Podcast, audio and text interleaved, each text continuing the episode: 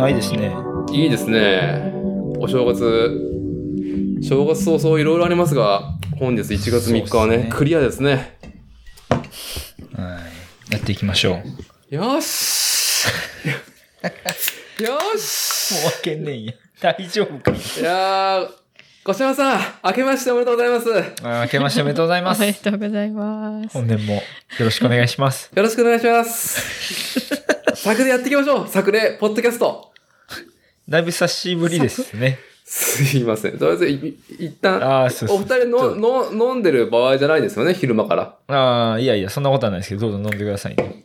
はい。いやー、とりあえず昨年はね、あの、私、朝起きたら、完全にコロナだなって。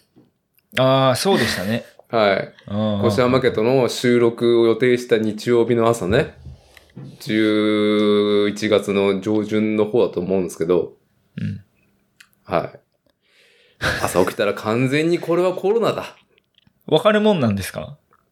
うん、もうね、おかしい。これは本当に無理が効かないやつだってね。だって朝一でコッシーに今日ごめん、無理だわってね、収録うん、ありましたね。えーして、そうそう、年が超えてしまいましたねっていうところで。はい。あのー収録のね、お声掛け、コッシーありがとうっていうところで、まあ月並みな世間話で、お正月、ええ年末年始は小山家どんな風に過ごしてるんですか？えーっと、家にいました。妻はだいたい家にいて、片付けしたね。ああ、だいぶ片付けたね。うん。うん、片付けたいですよね。快適になった。なんか、うん。あの、コーヒーの、こう、粉が汚れてたのとかを、うんうん、うん。はわーって綺麗にしたなとか。い。キッチン整理したな、とかね。た。はい。はい。すごいなんか、まあ、せやなっていう掃除をしました。ああ、あの、長崎に帰省とかは考えてなかったんですか？奥様は。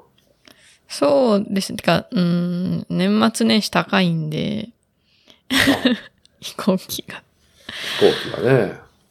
だから別に年末年始ずらして、まあ1月後半とかに帰ろうかなとかって今考えてます。はい。まあ、そうですね。なんかもう正月、今年の正月ほど本当に動かない方がいいなっていうのをね、痛感することはないっていう。やっぱ動く、家から出ないのが正義だなっていうところとね、あの、大変な目に遭ってる方たちにはね、申し訳ないですけども、あ大変になってる皆さんの代わりに、まあ正月をですね、自宅でもう300%で楽しもうかなっていう、年末年始やっております。伊達さんはどっか出てたんですか？出てなかったんですか？出てないね。出てない。うちの町内から、マジ？おうやばいね、出てないね。年末すげえな31日から本日ね、2024年1月4日。町内から出てないの？つ町内から出てないね。ずーっと片付けしてくれる、してたし、まあ昨日、まこっちきがね、来訪してくれてって、ここ来てくれたからっていうので。なるほど。あの、一応僕は、あの、しこたま自転車に乗ってたんで結構うろうろとしてたいやのと。ーはい。昨日、え？昨日？おとといあ、どっちだったっけ？昨日、ああ、おおとといとと、おとといだよね。おとといはあの、愛知県に行ってましたよ。うん。はい。ちょっとね、あの、小山さんから多分自転車トピックスがね、山盛りだと思うんで、その話入る前にちょっと導入だけやっておきますね。ええ、ええ。はい。本日の日付が2024年1月の4日、時刻が14時お昼です。こちらは、作ろうテーマに世間話をするポッドキャスト番組、作例、主催である私、伊達剛と、本日は、兵庫県尼崎市在住の越山夫妻、コッシーハコちゃんとですね、えーリモート通話を始めております。じゃあ、本日もよろしくお願いします。お願いします。お願いします。あのーコッシーね、あの、自転車の話あるでしょ？あったかな？まあまあ、とりあえずおとついの話をね、聞かせてほしいのと、はい。あのーまあ、箱さんもね、ぼやっとした、はい。ぼやっとした話がね、やっぱこぼれてくるとは思うんですけど、今日、一個だけ、これだけ、私だって主催、二人に聞いてほしいって話。うん。まずちょっと聞いてもらっていいですか？おっしゃってましたね。はい、ぜひぜひ。どんな、どんなトピックですか？これはですね、まあ本当年を取るっていうのはね、いろいろ気をつけないといけないなっていう話でですね。え いきなり、憂い？憂いというかね、まあそうなんですけどね、初心表明的なことあーがあるんですけども、はい。えーまあコッシーと僕は、まあ BMX でかれこれのつながりで、まあね、付き合い長いけれども、やっぱまあまあ10歳違うわけじゃないですか。まあそうですね。僕、今年で49ですよ。うんおー12違う、ん ?11 違うわ。うん。もうおじいさんですよ、もうそろそろ。はい。で、あの、定期的に、えー、すごく一回り以上の人と喋る機会として、やっぱ箱さん、はい。奥様もうぶっちぎりの30代になっちゃったなぐらいの人でしょ？なるほど。はい。はい。でね、このね、まあ、若いお二人、私から見て、若いお二人にね、まあ、ちょっと気をつけないといけないなって私のね、憂いというか聞いてもらいたいんですけど、あの、何かっていうと、アド。え ?ADO と書いてアド。ど。ああ、はい。ね？アドさん、完全にナーメテーターっていう話を聞いてもらいたいんですよ。どうぞどうぞ。ゆっくり聞きましょう。まあ、アドさん、えっと、まあ、コロナ真っ盛りの2020年うん。うっせぇわ、社会現象になったぐらいの、はい、うっせぇわ楽曲ね。まあ、なんかさ、まあ、アニメのさ、ジャケ写でさ、はい。はい。私の好みの方だとは思うんですけども、はいはい。あ、これはもう、おじさん、おじさんの、おじさんはちょっと触れちゃいけない世界だなって感じなんです。なるほど。あの、そのアドちゃんの音楽とか、音楽とか、まあそのメッセージ感とか世界観っていうのはね。はい。で、まあなんか流行ってんなって。まああんまり音楽聴かない方うん。じゃないですか。で、まあ、アドという人がいるなっていうぐらいだったんですけど、はい。あのーこれですよ、これ。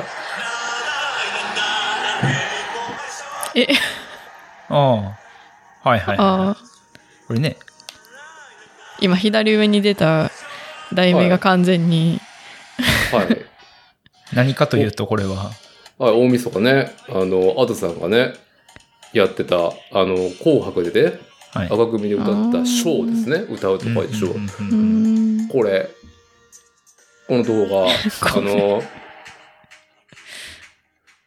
このポッドキャストでもね、まあちょいちょい話題にしていた、コミュ障だらけのデスゲームだったりとかね、面白動画を上げてる、配信者、ゲーム配信もしながら、こういうなんか面白い動画も出してる方、KYS 動画研究所さん、KYS 動画研究所さんのね、うんうん。で、これでゲラゲラ笑ったんですよ、この。ワンフレーズ僕らはい。何回も、あの、ダーティーのシェアでツイッターで見て笑ってましたよね。あの、何でしたっけ？敬語使ったら、そこ終わりゲームみたいな。はい。とかでね、殺されるゲームとかね。はい。はい。で、まあ結構新しめのこの KYS 動画研究所の難しい曲なのに、ワンフレーズしか練習してこなかった奴ら。なーなーなーなー、レディフォーメーションで、まあね、は夫婦でゲラゲラやって、俺らが楽しんでるから、うちの子ですら、なーなーなーなー、レディフォーメーション、歌えるようになっちゃう。歌うようになったんですよ。うん。すいません、アドさん。もうなんか、うん。こうね、若者に支持されてるものを、なんかこんな舐めた方面から入ってて、すごく反省する気分で紅白を夫婦で見てたっていうね。アドめちゃくちゃかっこいいじゃないかみたいなね。ああ、なるほど。なるほど。はい。だってあの楽曲、ショーね、このはい KOS 動画研究所さんがネタにしてる。知らなかったの俺。全然。夫婦で知らなかったの。去年の2023 2013年の9月にリリースされてる楽曲なんだけど、だって俺ら初めてこの楽曲元ネタ聞いたの、あの、ブックオフに家族で行って、そしたらさ、有線でさ、なあなあなあなあ、レディーフォーメーション、あれ？これ？あれじゃんみたいな。はいはいはいはいはい。はい。でもその時アドともね、知らずに。で、紅白見てたら、うん。めちゃくちゃかっこいい世界観で、すごいね、あの、歌唱力で、もうびっくり、もうめちゃくちゃかっこいいじゃないかと。うんうんはい。あの、完全、あと舐めてたっていうのはですね、要は、50も近くなるとですね、まあ、ないろんなものと確説されて、ちょっと斜めな方向で見てしまうと、なんか流行ってるね、みたいな。そういう姿勢本当に良くないなっていうので、うんはい。あの、早速、アドさんの楽曲をですね。はいすごい即、アップルミュージッ即クに。はい、即購入させていただきましたっていう。おじさんの鑑ですね。うん。はい。あの、あと完全に舐めていた2023年だったんで、あちょっと何事も変にね、若者に、で、なんか支持されてるものは、うちら関係ないみたいな、うんそういうのはちょっと、ね、なんか、良くないなって。はい。なんかあの、よし行けえよしであ、あ、どうも。あ、こんにちは。どうも。俺です。いや、その話ね。アドを完全に舐めてた話。舐めてはい。はいまあちょっとこう、さ、冴えない、今、ふんふんって聞いてたんですけど、はい。あの、その、な、な、な、な、な、なでしたっけ？はい。ショー。うん。それがアドっていうのも俺は知らんかった、今。そうなんや。はい。あの、そう あ、アドっていう名前を知ったのもちょうど、いや、あの、あれですよ。G スケートのね、はい。の G スケート。はい、G スケートパーク、あの、我がローカルスケートパークのはい。忘年会がありまして、忘年会。はい。で、まあ、そうそうたるメンバーですよ。こう、X ゲームメダリスト、何人おんねん、ここ、みたいな、あーって。で、今を輝くスケーターとかも来てて、うんうんで、一人あの、16歳ぐらいの女の子で、うん。うんうん。あの、なんか、X ゲームで今年銀メダル取ったんやったかな？まあすごい活躍してる女の子がいて、まあとにかくテンションがずっと高くて、めちゃめちゃ英語で、なんかずっと一人で歌を歌ってみんなゲラゲラ笑ってて、うんうんうん。で、あ歌上手やねって言って、せ実は私、アドなんですって急に振られて、はい。おじさん何の情報も知らなくて、わー。わーですよ。あ、もうで、一番恥ずかしい回答ですよ。いや、俺、え、誰、アドって誰？だからもうその、実は私、アドなんですの意味すら分かってない状態で、はい。いやー、え、だ、え、あのちゃんやったら知ってるけどねっていう、もう100点の回答をしてしまい。それはそれでいい返しじゃないですか。そうでしょいや、もう、ドン引きされて、あまりにもドン引きされたから、あ、はい。10代の子でもこんなに、あの、こう、しらける感じになんねやって、びっくりして、その後、あの、あれあれ？もう一回ウィキペディアで、あの、はいはいこの人が誰なんだろうっていうのを調べたときに、ああ、こういう子がいてんねんな、つったらちょうどツイッターで、うん。あはの、今日着た衣装ですっていうのが流れてきて、あ。アド、アドちゃんの？うんうんうん。本人の。で、へーと思って。で、そこで、またさらに、あ、この人顔出ししてないんやって、やっと理解したみたいな。その文脈をようやくね。そう。あ、だから、私がアドですって言ったんやっていうのを、一週間遅れぐらいで気づいて、せーっていう。いやー。探求心があまりにもなさすぎて、どんな楽曲やってるのかその時聞かんかったもんやから、はい。今のダーティーの説明も、あ、あ、そう、あその曲って、その曲がアドちゃんなんや、へーみたいな、こう、はい。はい。はい。37にして、さらに上回る、この世間知らずっぷりを、今、自ら露呈してるっていう。はい。憂いです皆さんね。ね。皆さん、アドちゃんなんか知んないですよね。自転車乗ってる人誰も知らないですよね。そんな知名度ないよね。しかもさっきから、アドのことをあのちゃんみたいなノリで呼んでるのがすごいなんか、いやそれもわすからんごい嫌。それもわからん。じゃあアド。ねそう。どう、どうですか？あの、箱さんにね、奥様にとって、アドさん。は、こう、なんかどう、ね、だってさ、学生ともね、顔を合わせる機会は多かったわけじゃないですか、前職からね。あまあ。いや、でも、言うて私もそんな別、なんか最新のアーティストとか曲とか。知らないので、いはい。や私も名前は知ってたし、その、まあ、その顔出しをされてないっていうのも、少なくともコッシーよりははい。知ってたんですけど、私が初めてちゃんとアドの曲聴いたのはあれです。あの、ワンピースフィルムゼレッドで、はい。あの、歌役が、歌役のってか、う歌のは歌唱パートの役はアドになりますみたいな発表を聞いたときに、い。うんうん。なんか私も正直最初はなんかそのネットで流行ってる人っていうイメージだったので、はい。あ、ネットで流行ってる人使うんやね、みたいなのを同年代の女の子の友達と話してたんですよ。うんうん。でもその後、まあ、結局、レッドは見に行かなかったんですけど、映画館に。はい。あの、スポティファイで音楽だけ配信されてるじゃないですか。もう、まあされてるんですけど Spotify でアドさんを聞くと、もう、フィルムレッドの楽曲が、もうこれでもかっていうぐらい流れるからね。う んはい。いや、スポティファイで聞いて、ああ、すすごいいいなってなりました。はい。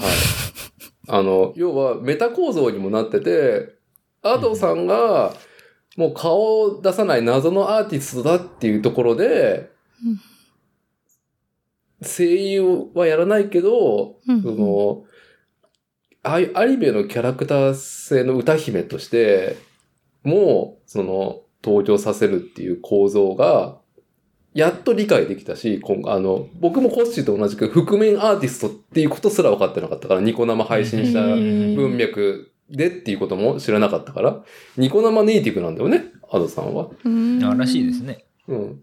で、それも、ウィキで、ね、ようやく追いついた、数日前っていう、本当元旦だったんですけど、いや、なんか、あの、だから、KYS 動画研究所のあのネタの、ね、面白動画は、箱さんは、ちゃんと、あ、アドをネタにしてんだなっていうのを知って見てたんでしょあれ。あ、山田さんの私、動画研究所さんの見てないです。あ、見てないのあれ。っていうか、もう、はいあれやん。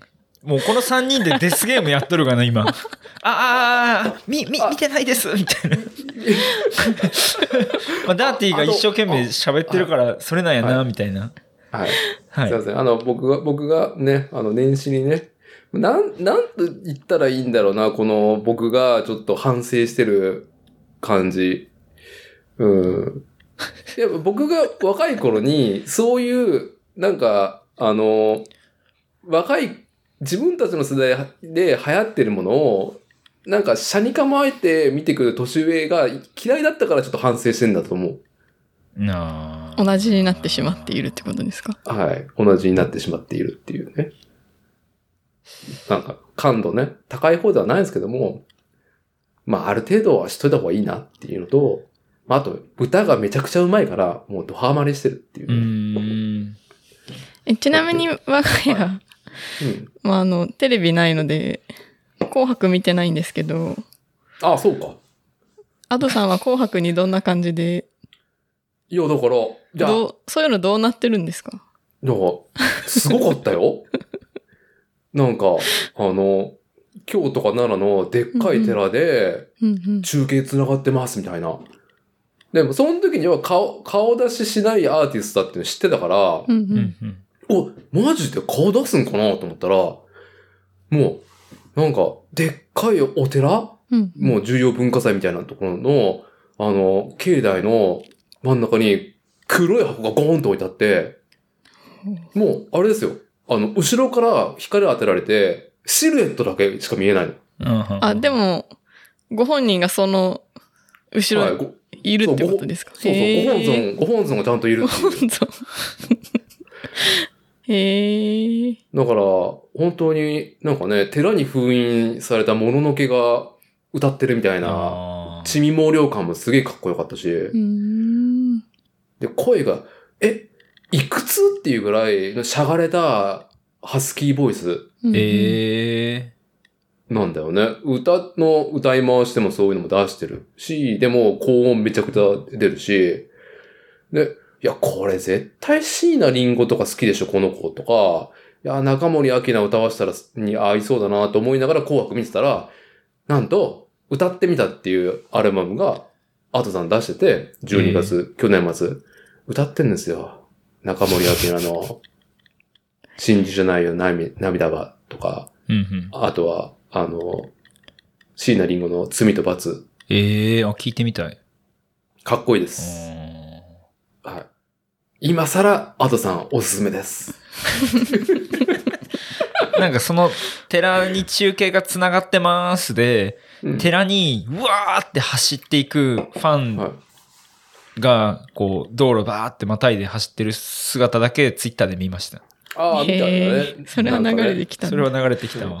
で、その時に俺も、あ、あの、スケーターの女の子が言ってた、アドね、みたいな。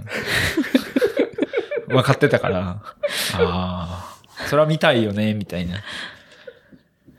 はい。まあ、よようやく2020年に社会現象になってたのに、3年遅れで我々ようやく追いついたいう社会現象になってたんや。なったみたいですよ。はい。へえ。はい、もう私が今日喋りたいことはもう以上です。あいや、でも仲間がいたっていうことで。あ、仲間がいましたね。びっくりしました。うんあなんか、いやー、あと知らなかったのダーティーみたいな話になるかと思ったら、全員が神妙な面持ちで。いやああと、あーうん知らないよね、みたいな雰囲気になってしまったっていうね。何の話してんねんやろうなって。いや、あと知らないでしょ、みたいな感じ。俺、しかもなんかそういう話を、こう、うん意図的にシャットアウトしてるつもりも全然なくて、うん。あの、普通に生活してるつもりでいるから余計に怖いなってこう思うというか。はい、はい。まああれですね、あの、TVer でダウンタウンの番組ばっかり見てるのが良くないんやろうなって思います。うんって、うんって奥様がこう深くうなずいて。若手芸人しか出てこうへん。なるほどね。ねはい。いや、なんか、うんはいありますね。年齢いくとこういうことが。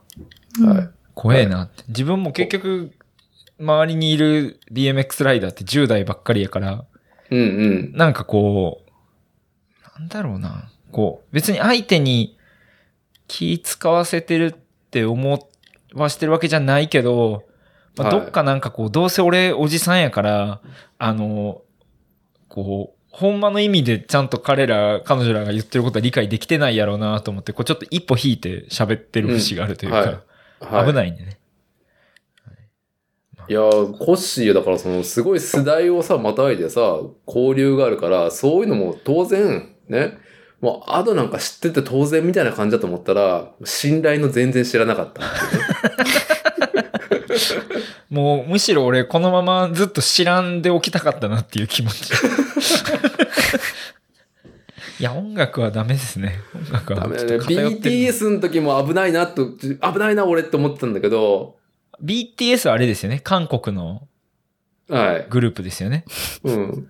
なんか、小、小学生にさ、はい。なんか、せ小学生相手にさ、こう、世間話って良かれと思って、はい。え、なんかね、寄せて、やっぱど動画いっぱい見てるじゃん、YouTube。はいはいはいはい。動画何見てんのって。ちょっとね、おじさん的に寄せてね、話題を。うん頑張って。。うんうん。そしたら、BTS! ってキラキラした顔。で、瞳で、あの、女の子答えてくれて、BTS? なんかすっごい親戚のおじさん感出てます。うん BTS って何？っていう風になって、その時に俺は一回良くないなって、いや、なんか情報ね、弱者でいることは別にいいんだけど、やっぱ最低限世の中が支持されてるものを知らんとかになって、あの時 BTS の時に俺は誓ったはずなのに、アドを全く追ってなかったっていうことがまたね。いや、逆に触れないでいるもいいと思いますよ。だったら。BTS もちょうど数日前に知ったよね。なんかあったね、そんな話。何やったっけ？なんで俺それ知ったんやったっけ？え、あの、韓国が、君の同級生がやってきて。ああ、そうやわ。なんでその話題になったか忘れたけど。うん、なんか韓国、国を挙げて、こう、やってるアーティストなんよね。一曲も知らんけど。いや、まあ、BTS が、その、あれよ、あの、韓国のアーティストで、そのファンの子たちのことをアーミーっていうぐらいは知ってるよ。ああ、全然僕よりも知ってるじゃないですか。やめよう、もうこの話。辛くなる一方やわ。はい。じゃあ、俺たちのテリトリーの話させてくれよ、つって。もう自転車の話やったらもう、あの寝てても喋れるのに、紅白の話怖えわ。はい。はい。すいません。じゃあ、あの、のびのびとね、のびのびとフローしてください。自転車話で、自転車文化話で。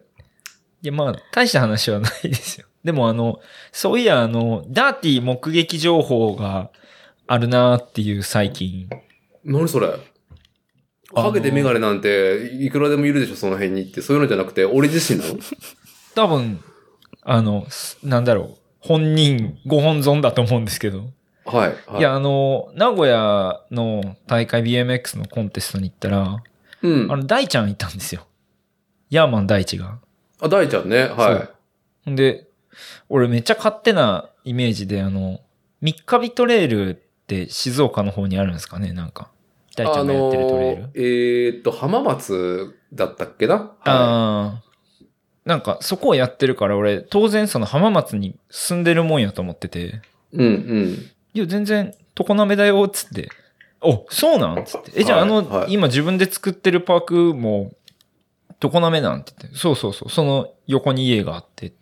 え、うん常滑だとダーティー近所ちゃうん？つったら、ようもう、あの、車で行くより自転車で行った方が早いぐらいの距離よって。え、そうなん？って。そう。はい。だからなんか、ダーティーとは、なんか久しくは会ってないけど、あの、自転車でサイクリングしてるダーティーよく目撃するっていう目撃情報を2日前ぐらいに。まあ、め、めったにサイクリングね。ポタリングですよ、僕なんて。ポタリングあのポタリングはそう。あい。いや、の、はい。ぜひ行ってあげてくださいっていう話です。そう、え、でもあの、あれだよ。なんだっけ。えっ、と、パークにね、あの、昔作った、私が作ったランページでね、はい捨てるのもったいないなって US サイズのコーピングとかね、あの、寄贈したりとかしてますよ。あ、そうなんですね。うん、使って、みたいな。結構長いから、みたいな。なんかその、はい。ダーティーに会いに行きたいなってこう、思いつつ、うん。常滑ちょっと遠いなっていうのもありながら、はあ、大ちゃん家に行くっていう、また一個、なんかこう、理由をつけてこう、大ちゃん家とダーティー家に行こうかなっていう気持ちになりましたっていう。喜んでっていうのと、じゃあ波動話なんですけど、いつか話そうと思ってた。そんなこと言ったら、その、要は、その、ランプをいじってる大ちゃんとか、うんヤーマン大地。とかは、よく見てるんですよ。僕仕事でトラックで通るから。あ、そうなんですね。うん。で、高速に、で、現場行くときは絶対通るから、大ちゃんちの前。あーあー、その辺なんですね。そう。ね。そんなこと言ったら、亀ちゃんの方がよっぽど合うからね。マジっすか？あら。で、はあ亀ちゃんは、多分常滑じゃないんだけど、もうちょっと下の方の南下に住んでると思うんだあーそんな気がする。けど、あの、亀ちゃん、宅配営業をやってるから、うちにヨドバシとか頼むと亀ちゃんが持ってくるからね。マジで？そんなことある？っていうね。狭。狭いや、ここ担当だったんすよ、つって。あの、顔で？ある顔で。言ってくるんですか？はい。亀ちゃん、モノタロウとか、ね、持ってくるよ。ええー、元気してんすか？元気してる。ううん。つ疲れてる感じはあるけど、いや、そうなん頑張ってか、疲れてるっていう頼りをちょっとこう聞いてたんですけど、疲れてなかったらいいなっていう。いや、もう乗る時間はないと。いうふうに、ちょっとね、こぼしてたけど。いや、もうあれだからね、めっちゃうちの近所うろちょろしてるから、もう、お伊達くーんっつって、軽バンから手を振る亀ちゃん。いや、なんかさ、別に BMX のみんながさ、いるから、常滑に私ね、名古屋から移住したわけじゃなくうて、んそうですね。妻は、その、まあ、石材店家業をやってるお父さんがいるから、まあなんか、うま、うまくいってないんだったら、うちの仕事やったらっていうので、まあ結婚とセセットでですね。はいあの、嫁いできてるんですけど、私。でこんなに、あの、知多半島の BMX ローカル？はいはい。まあ僕はちょっと離れた高浜っていうところに10年住んでる時期があったから、うん。いや、こんなド近所になるとは、もう、つゆとも知らない。なんかね、あのーは何があるのかもよくわからへん、ハンダパークとかに夜な夜な集まってこうみんなで乗ってたなっていう。ハンダパークね、なんかあるっていうわけではないセクションのところでね、まあそこしかないっていうので、で、まだあるっていうね。まだある。まだやべや、はい、やれてますね。大ちゃんがね、うん。その大会でめっちゃ乗れてたんですよ。だから当時より上手かった。ほんと、もうよ、40、うん、これよりちょい上ぐらいいっちゃうかな。40とか、もうちょい上かもしれへんな。もうちょっと上じゃない？結構いい年になってる。あ、そよ、あのね、キレが増してたっす。う。んそれはおと、おとといのとしおくん主催のイベントで。そうそうそうそう。なんか今時ね、こう、あの、コンテストう。うん。じゃあ決まって1分乗りましょうとか、こう45秒乗りましょうみたいな大会が多いんですけど、はい。まああえてこう30オーバー限定でうんうん。ジャムセッションしましょうっつって。懐なげえジャムセッションが。終わらないやつね、まだ終わんねえかのねーって思ってたら、じゃああす、はいあと、ラスト3ルーティンずつ乗って、終わりましょうみたいな。まだやんねえやみたいな。長いなーっていうジャムをね、やってましたよ。あのー要は、ね、えーっと、し世界でシリーズ戦とか始まる前の、もう、本当にストリート文化がちょっと大会になったっていう、あの、うなんか雑な時期ね。そうそうそう。うん。みんないっぱい乗れたら楽しくない？みんなでみたいなっていう雰囲気ね。何回ラストワントリックやんねんって終わらんみたいな 文化で。で、俺たちはコン、ペティションじゃなくてね、コンペじゃなくて、な、なんだろうね、あれ。まあ な、なんなんでしょうね。まあ、ジャムですよね。ジャムセッションと呼ばれるものですよね。いやそれで良かったのが、あの、なんか、5、5つぐらい、その、えーっと、ライダーを選出するんですね、最後。ベストライダーとか、ベストチャレンジとか、はい。ベストスタイルとかって。うん全員でランプに、の、今日乗った全員でランプの中に集まって、指さして決めてましたよね。じゃあ、ベストライダーって言って、指さす、ゆ指さすんや、みたいな。数えとった、年男が何人っつって。むずいな、それ。なかなか難易度高いなっていう。よかったですよ。なんか牧歌的な大会でよかったです、すごく。うん。あれでしょ？愛知県の西側の天市だったっけ？あれ、それこそ、あ愛の西市。あ、愛、愛し、え？あま、甘市甘市天市甘市あの、ハイファイブね。うん、ハイファイブ。あの、はいしんくんの工房の近くですよね、多分あれ。いや、全然違うんだ、あれが。あれ？そうなんですか？うん。意外と違うんですよ。はい。うん、場所が分かってないな、じゃあ。うん。これワンチャン寄れるん、帰りに寄れるんかなとかって思って、うんちょっと体しんどくて調べる手前でギブアップして帰ったんですけど。ああ、まあ今回は怪我な。く、怪我なく帰れたっていう。なんとか、かんとか。いや、でも、危うかったです。めちゃめちゃ危うかったです。で、ああ、はい。ラストワントリックをこう自分が最後締めて終われたのはすごい良かったんですけど、あ動画見ましたよ。はい。はいあの、実はめっちゃ落ち込んでて、なんで？あの、うわ、俺これ煽られたらまだこんなことやってまうんやっていう、実はめっちゃ落ち込んでた帰り。結構テンション下がってた。た。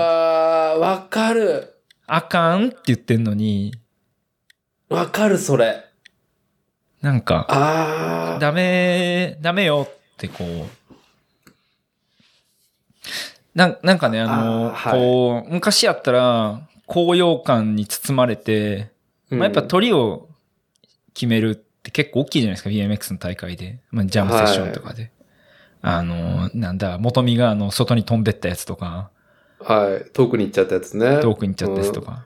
まあ、まあそういう越山さんもあの、ラストワントリックもさ、とりあえず、高いところに乗るっていうね、下から高いところに行くっていうだけの、あの、そのイデオロギーですよね。あの、名前もないよねっていうう。ん、あのーパークの外にジャンプで飛んでっちゃう系ですよね、あれって。そう。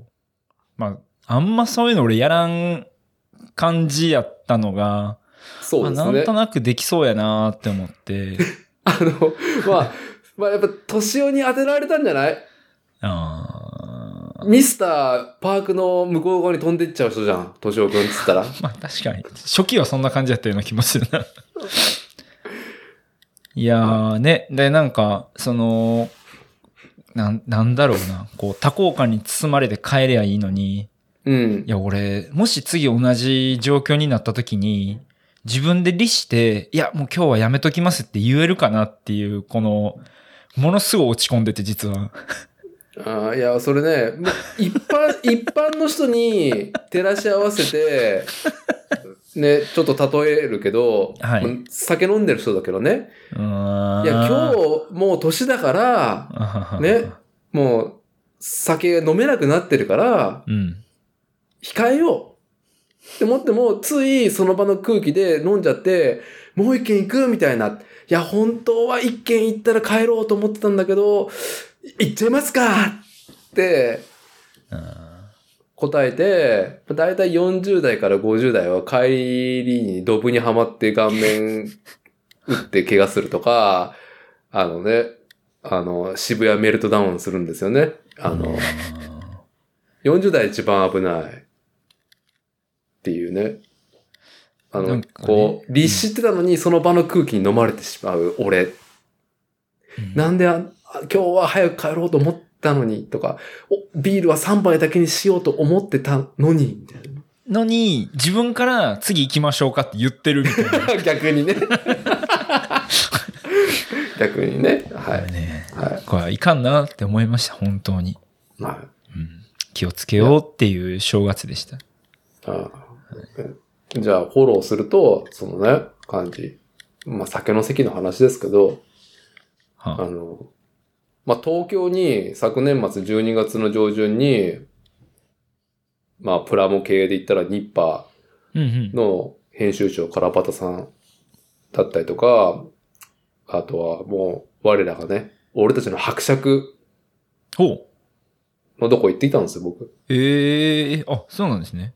うん。まあ、伯爵のところはオートバイのバイクを作ってね、あの、持ってったっていうところなんですけど、うん。あのー、カラバタさんと会いに行くっていうのが、やっぱインターネットで知り合った方だから、はい。で、お酒愛好家ってのも知ってるし、うんでも、年が、えっ、と、一回りは違わないけど、まあ、40歳になったぐらいで、僕よりも8つ下で、あ、まあ年下なんですね。なるほど。まだまだ、まだまださ、もう、なんだろう、酒、酒最前線なんですよ。うんうん。で、なもう一人ソロで東京行けるなんて多分僕の生涯で、あと、あるかないから、だと思うから、うん。うん。まあそんなに予定詰め込んでないけど、まあちょっと控えめにしとこうと思ったんです、酒。なるほど。それなりにね。はい。ね。無理だよね。3軒はしごして、ひてえな。うん。あの、翌日アパス、アパホテルで、あの、夕方5時まで動けなかったからね。マジっすか？うん。で、わあ、でも伯爵の約束の時間来ちゃうなーっつって。まあなんか、ちょっと、ちょっと若干油汗を流しながら、はい、持ってって。そんなん、ままだやってんねんや。で、で、伯爵のうち着いて、で、ビール、あ、缶ビールでいいとか、うわあの、チューハイもあるよってあったけど、いや、伯爵すいません、ちょっと昨日、ちょっとやっちゃって、みたいな感じで。で、でそれね、その俺のこの様子を見て、伯爵最高の一言ですよ。わかるわかるよ、それって。わかる。そういうなんかさ、いつもの通常じゃなくて、なんかスペシャルなところ、感じで、はい。ね、うん飲みすぎちゃう感じ。いい年した。ね、おじさんが。わかる。まあ、ラーメン屋で、ね、あの、ちょっと、献杯ぐらいはしたけど、瓶ビール。もう基本水飲んでた。お水美味しいですって。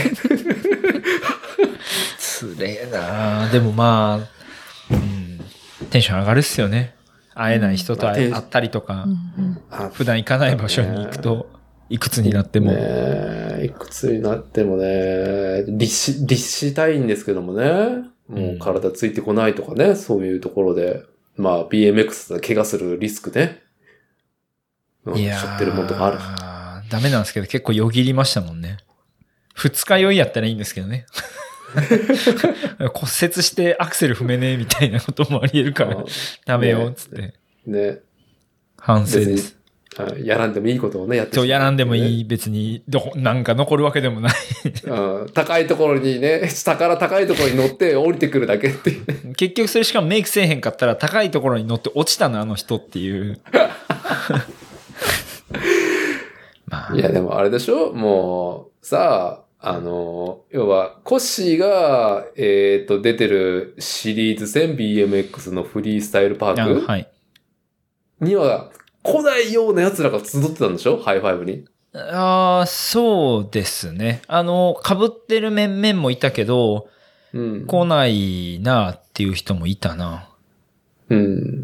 なんかね、でも、我々の世代は、あの、あれですよね。その、えーっと、なんつったらいいんだろう。ざっくり言うと、はい。全員辞めちゃったんですよね、BMX。あ、コッシー世代は？コッシー世代と言われるところはまあ、その、もちろんおませとか乗ってるし、他に乗ってる人いてるけど、俺が知る限り、あの当時、あの、BMX のコンテストに一緒に出てた人で、今もコンテストに出続けてる人が、トシオとカンヤくんしかおらんみたいな。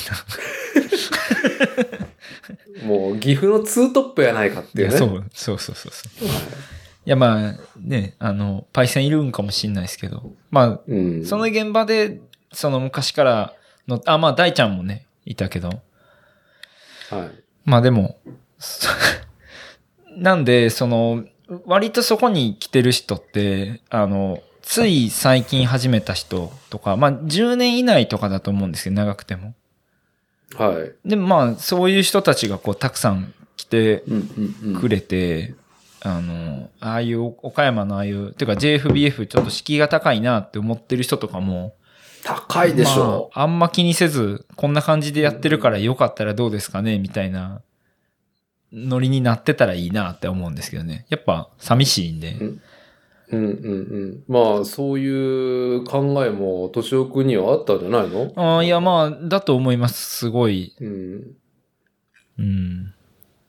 で、なんかその、その日流してたプレイリスト、ああ、あの、音楽ね。そう、はい音楽が、あの、わざわざあの、BMX の昔の VHS、プロップスでかかってはいた曲を頑張って、あの、最後の、あの、なんだったっけ、今回使った BGM 一覧みたいなのを VHS からこう、チェックして、うん。Apple Music なんかで探してまとめてきました、みたいなね。まあ、そういう熱い。ライダーも。いいですね。うん。まあ面白かったなっていう、なるほど。そんな年始でした。はい。はい。いや、素晴らしい。いや、もうね、そういうところに、なんだかんだ言って、ライダーとして出れる、ね、フィジカル持ってる、あの、コッシーは、もう、しびいと思いますよ、本当にあざっ。すあざっす。マジで。本当に。あでも今年あと2回ぐらいやろうと思ってるんでって言って、ゲーって思ったっていう。マジかって。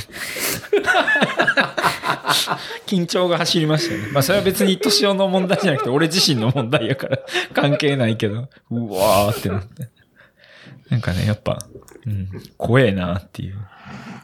そうね、その、な、なんだろうね、えー、まあちょっと主語がでかいですけど、日本の BMX シーンにおけ、おける、要はその、東京2020に向けてのムーブがずっとあったじゃないですか。うん。で、オリンピック終わりましたと。で、やっぱりちょっと社会的認知はね、まあすごい上がったと思うんですよ。過去に比べてい、もう、オリンピック以前以後うん。ではね。でもさ、やっぱり、オリンピックっていうキャンペーンが終わってしまったから、じゃあこれからっていうところうん。は、なんかまあコッシーはそのスクールとしてね、向き合ってるところがあるけど、じゃあ成人向けに対してね、どうやってアプローチするかっていうのはね、なんか、うん。い、コンペはね、ちゃんとコンペティションはそうやって、えっ、と、なんとか J、JB JFBF。はい。JFBF さんがちゃんとコンペティションをね、組んでシリーズ戦ずっとやるっていうのはね、すごく競技性を高めてくれて、やっぱ一個の文化をね、構成するすごい大事なことでもあるけども、まあ、その草イベント的な BMX のね、その、ね、なんだろう。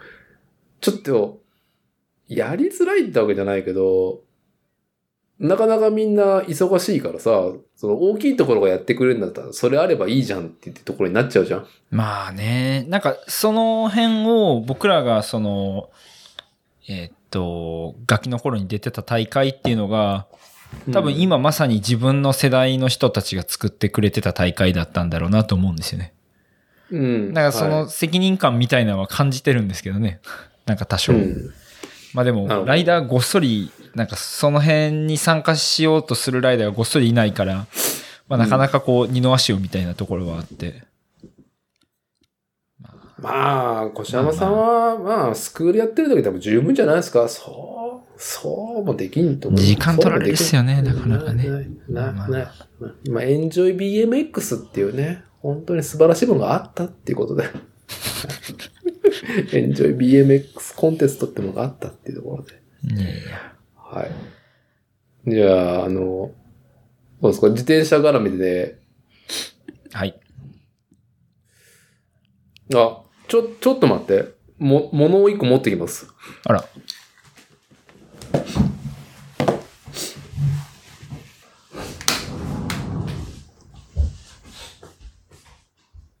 今日はダーティー、あの、いつもの車の中収録じゃなくて、めっちゃ和室やなっていう。うん。お昼なんで日が差して、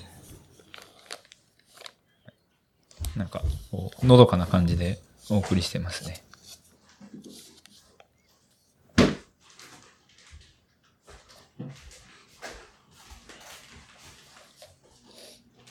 おかえり。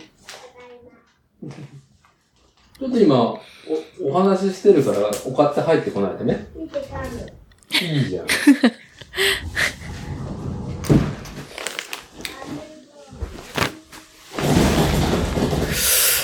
はい、すいません。いえいえ。あの、はい。あの、私がコロナでね、倒れてしまって取れなかった時に話題にしようと思った、あの、そうそう、それそれ。これ、はい。俺の話、結局僕はね、まだ、白血自前なんで、あら、そうなんですか？その、何ですか、はいその、伊達さんの手元にあるアイテムは一体、ね、リスナーの皆さんに。はい。アクトレーサー、ロードバイクソックス。ほう。靴下。靴下。ブランド名が、アクトサイクですね。アアクトサイク。はい。まあ、あれなんかコッシーからなんか届いてるって言ったらですね、お手紙と一緒に、あの、二つのサイズのね、ソックスが入ってて、ちょっとこの話、越山さん、ちょっと、いいですよ。いい話風に持ってもらってもいいんで。盛るっつって。あのーあれですよ。えーっと、関西シクロクロスのあの、今シーズンの初戦が和歌山だったんですよね。で、えっと、そこに出た時に、えーいつもポッドキャスト聞いていますっていうリスナーの方が、はあの、僕のブースを訪ねてくれはって、あ、そうですか、ありがとうございます。あの、サイドバイサイドレディオですかって聞いたら、い。まあ会場的、会場的にね。自転車会場的にね、はい。西園さんのポッドキャストですかねって聞いたら、いえ、作例ですってこう、はっきりおっしゃっいいてた。趣味、いい趣味されてる。はい。そう。で、なんかあの、えーっと、読者投稿フォームにも、あのーう、え、憂いだったっけな？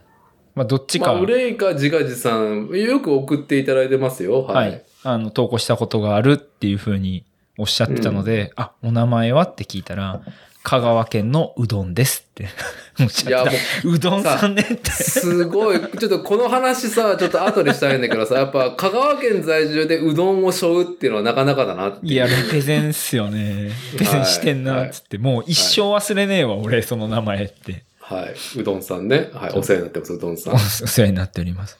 そう、なんか、あのーうどんですって言われて、あ、はいはいはいはいってなって、あの、和歌山でレースなので、えーっと、四国から多分フェリーで渡れるんですよね。多分徳島からになるんかな。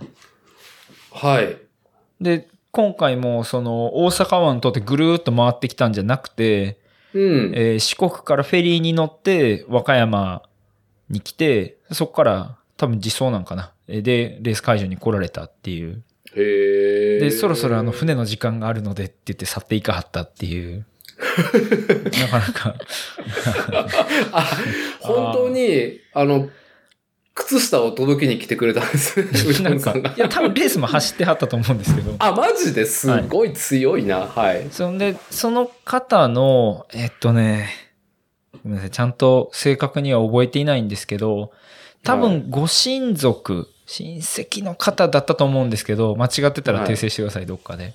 あはい、の、えっと、医療用の、あの、えーっと、あ、足につけるレギンスっつうんかな、なんて言ってたっけな？着圧系のなんかじゃなくて？そうそうそうそう。まあこう、足に圧をかけたい、あの、はいなんか病気とかの方向けの、そういう医療用ウウェアを作ってる繊維屋さん。はい、はが、あの、この度その、スポーツ用の靴下を作りましてっていう話で、このアクトサイクっていうのが自転車用の、あの、靴下。で出してて、はいはい。で、今度関西シクロクロスでも、あの、冠協賛しますっていう話で、い。はいやっ。てて、そう。はい。で、4足もいただいたので、はい。あらっていうことで、あの、妻用と自分用と、あ、もうこれはもう完全に作例やなということで、あの、伊達さんに、ズイプト用にお送りしたという話が、はいえーっと、去年の10月ぐらいだったのかな10月ぐらいにあってね。で、まあタイミング的に10はい1月の頭に、はい。まあ、僕も、まあはね、ほんね、もうズイフトしかやってないんですけど、屋内で。はいはいはいはい。まあ履いて、そのね、そうそう。なんかね、あの、感謝を込めてインプレッションな話なんかできたらいいなと思ったら、俺が倒れてたってね。はいで、今に至って、まだ履いていないっていうね。はい、はい、今履いてない履いて。くれよっていう。いや、もうコッシーの話聞いたら今から履くからさ。えーコッシー使ってみてどうですか？えっとね、なんだろう。まあ、忖度抜きで喋りましょはい、お願いします。う。はいぜひ、めポッドキャストですから。めめっちゃくちゃいい。本当に忖度抜きで、やもらったからとかじゃなくて、マジでいい。もう、忖度抜きっていう前振りが、もう、形骸化しそうなあれですけどね。まあねはい。いいですね。はい。なんか、よくわかんないですけど、靴下ってこう、まあ、なんだろう。圧力が、あの、一定じゃないんですねっていう。うん一定じゃないんですね。なんかまあ、足にフィットする、あの、なはんなんだろう、ことは設計されてないんで、まあ布でこう、うんうん足にまとわりついてるっていうだけだと思うんですけど、い。はい。この靴下がその、あの、足の箇所、まあ、やれかかとなのか足首なのかとか、この上の方だとかっていうのごとに縫い分けをしてるっぽくて、着圧とかをすげえコントロールしてるらしいんですけど、すんげえフィットすんの。いやー、じゃあちょっとね今から試す前に、まずこの商品ね、アクトレーサーロードバイクソックス、うん、テキストが、後部分はメッシュ網仕様で通気性向上。まあマストですね。で、かかとホールド設計でフィット感アップ。はい。速乾性に優れドライ感を持続。はい。いいですね。フラットグロス加工の滑らかさと光沢感。いいですね。滑らかで光ってるんですね。まあ確かにテカテカしてるな。はい。そして、リフレクターロゴ付きっていうところですね。ああ、そうですね。はい。もうい今まさに私、このアクトレーサーのソックスね、やっと開封。今開けてるわ。今、今いいですね。これ、この袋いいですよ。あのー、ジップロックついてるからですね。なんかしまっとくにもいいですよ、何かを。何かしらを。まあ、そう、なんか、その、えーっと、着圧って、あの、レースの世界だと、ちょっとレギュレーションがあるんですよね。あ、なんか言ってたね、前。はい。あのー、ワコールの CWX の話してる時ね。そう、はいダメなんですよ。で、一うんうん応それいただいた時に、あの、レースで履いていいんかどうか、結構、あの、くまなく調べたんですけど、靴下はどうもなんかあんま制限がないみたいで、膝へー下から、まあ、こう、その上にかけては、あの、はレギュレーションがあって、着圧ダメって書いてあるんですけど、はいまあ、。靴下はないんでいいみたいなんですけど、その、しっかりこう足首をこうギュッとされてる感があると。で、くび、くびれてるね、だいぶ。くびれてますね。いや多分1時間とかのその自転車のライドとかではようわかんないかもしんないんですけど、うん。多分長時間走ってると圧がある程度あるので、血流強くなって、その、うん。楽らしいっていう。なるほどでね。それが結構何回も選択しても崩れないんですよね。ああ、なるほどね。伸びちゃわないってことね。多分なんか使用用途的に結構長時間、その、乗る人、3時間、うんうん4時間、5時間とか、はい。とか、あと、まあそもそもなんかこう、足首に違和感があって、うん。あんま、あの、回復してないなって人が自転車以外でその、普段履きにしてもいいんちゃうかなって思ったりとか。そうですか。うん。あのー私の CWX ね、あの、ワコールね。まあなんで履く時があったかっていうと、まあ肉体労働でね、もう腰と膝がもうなんかね、そろそろなんかサ、なんかサポートしてくださいっていうところで、悲鳴を上げてたのに。はい。なんだったら僕 CWX のあの、ソックス持ってますからね。あ、そうなんですか？しはい。もう CWX で圧着ソックスを履いた私が今ね、履いてみますよ。アクトレーサーのロードバイクソックス。もう、見た目がもう、あ、これね、私の27の足に本当に入るのかしらっていうね。ほんまに忖度ないんかな。あ、きっつい。あ、締め付け。結構きついですよね。締め付けられるよ。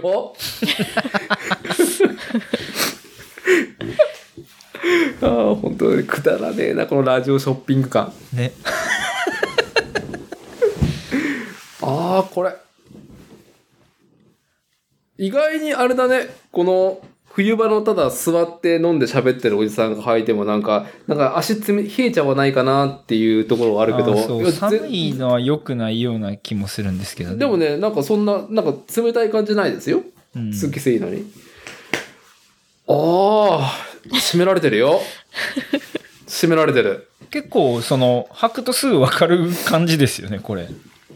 何を意図して、この商品が設計されてるのかは伝わってくるというか。なんか、こういいね、これつま先のね、やっぱ僕はあのーこういう、なんていうの？普通のソックスフォルム？はいはい。あの、僕はあの、5本指ソックスじゃないと嫌な人なんですよ。あとか、あの、あとはその旅形状のね、うん。親指と、あの、人差し指ね、指のあそこ分かれてるぐらいのがいい人なんですけど、そう、あのか、気気にならないですね。サラサラしてる感じがしていい指。先は締めてないくて、ちゃんとなんか開放感があるんですよね。そうそうそう。だから、コントラストがすごいね。なんか、ああ、そうそう。あの、甲のところがすごく締め付けられるから、指先がすごく自由っていうのをですね、あ、新しい、やだ、新しいソックス体験。なんだろうな。えーっと、そうそう、自分のツイッターでもシェアしてたんですけど、うん。医療用ストッキング。うんやっぱ医療用ストッキングを作ってる会社さんが作った自転車用ソックスで、はい。まあ、血行が良くなりそう。なんか、あんまちゃんとしたそういうなんだろうな、こう、エビデンス的なのはないっぽいんですけど、ないっていうかな、はい。俺が調べきらんかっただけなんかもしんないんですけど、うん。でもなんか意図してるのは、こう、着圧を上げて血行を良くしようとしてるっていうような感じみたいですね。ああ、いいですね。いい。履き心地気持ちいいね。うん。全然。でね、その、このまあ、靴下、まあぜひ履いて、あの、ズイフトやってもらったらなと思うんですけど、はい。あの、ある日、それで、えーっと、どこだったっけな？牧野かどっかのレースかな？うん、でうん。僕は自分のスポンサーさんにもらってる靴下があるので、うん。まあそっちを履いてレース走ってたんですけど、うん。あの、まあ、結構厳しいレース、雨降ったりとかドロドロになって、はまあこう瀕死になりながら走ってたレースがありまして、い。はい。で、こう意識が朦朧としながらふって前走ってる選手の足元に目をやると、うん 見たことある靴下履いてんだっつって、この靴下履いてて、マジでアクトレーサー。アクトサイクの靴下。で、あ、誰やと思ったら、スクミズ氏やって、いいですね。前面じゃないですか。前面ライバルじゃないですか。全然何も本人俺に言ってないかったけど、なんかう、んそのいただいてツイッターでシェアしてたのを見て、あの、うん自分でどうも買ったのか、それとももらったのかわからんけど、何しか用意して、あのへーレースで着用してみたっつって、おわって何かを感じるってなったっていいですね。はい。波動ですね。はい素晴らしい。まあそんなんが、あの、また、えっと、いつだったっけ ?2 月の、うん。えー、関西シクロクロスの、うん。えー、2月11日、12日のはい、錦、錦の浜っていう、はい。えー、レース会場でブースを出すらしいので、ああ、アクトレーサーさんが。はいはい。アクトサイクルさん。はいはい。アクトサイクさん？サイク、サイクさんですね。アクトサイクさん。はい。サイクルって言いたくなりましたよね。まあ、なな口が滑っちゃう、どうしても。ん。らしいんで、まあ、チェックしてくださいねっていうところです。ああ、いい、最高の開始じゃないですか、このいただいたソックスに関して。いい番組やってんな。いい番組やってんな、うち。あとはもうダーティが履いてくれてたらよかったんですけどね。はい。あのね、明日からやります。明日からズイフトやるぞっていうところで。ちなみに、履いてる、うん。あの、箱さんから何かコメントはありますか？私もローラー30分か40分程度のローラーですけど、うん。履いてて、私もそのさっき、ダサさんが言ってたつま先の開放感が私もすごい気に入ってます。はい。うん、うん、うん。いいですね。設計が普通の靴下より広いのか、まあ、つま先までの締め付けとの差でそう感じるのかはわかんないですけど、はい。つま先がなん好きか、はい。つま先がなんか、あれ自由だぞっていうのありますね、これ。で。うんうんはい。うんはい。うん。じゃあ、あの、まあ、皆さんもね、リンク貼っときますんで、アクトサイク、ちょっと、要チェックと、あとは、えー関西シクロの2月11日の、どこでしたっけ、会場？えー、大阪錦の浜はい。2月11、12日、えー両日、ブースを出されるっていうところで、はい。はい。要チェック、関西方面の方たちお願いしますってところで、あの、全然ね、まあ、なんか、あの、うどんさんからのね、この、なんだろう、贈り物絡みでさ、はい。あの、急に振る話なんですけど、うどんさん？はい。やっぱハンドルネームというかう、ん。ラジオネームというか、はい。要は、香川県だからうどんを背負ったわけでしょ？まあ、なんかそういうくだりを喋られてましたね、確か。あ、本当、はい。まあ、コッシーと箱。ねはい。まあ、かれこれのハンドルネームじゃん。まあまあ、長らくやっております。はい。いや、明日から違うハンドルネームでお願いしますって言われたらどうする？これは僕がハンドルネームつけるのが苦手っていうところもあって、うーん。わ僕、伊達剛でずっとインターネットやってるんですけど、はい。SNS 前からね。うん。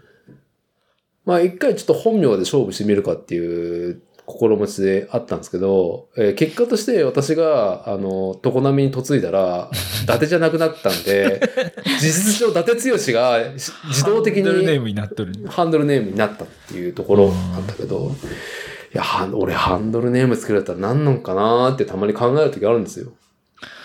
あの、こういうハンドルネームはいいよねではなくて、良くない例ならちょっと思いつくんですけどね。あ、逆、これは嫌だなこれは嫌だなってういうのが思いつくのがどう、どういうのですか？どういうあのですか、のーハンドルネーム付け職人みたいなのがいるじゃないですか。いや、わかんない俺それ。それ他にないんかな？あのないやろ。ないか。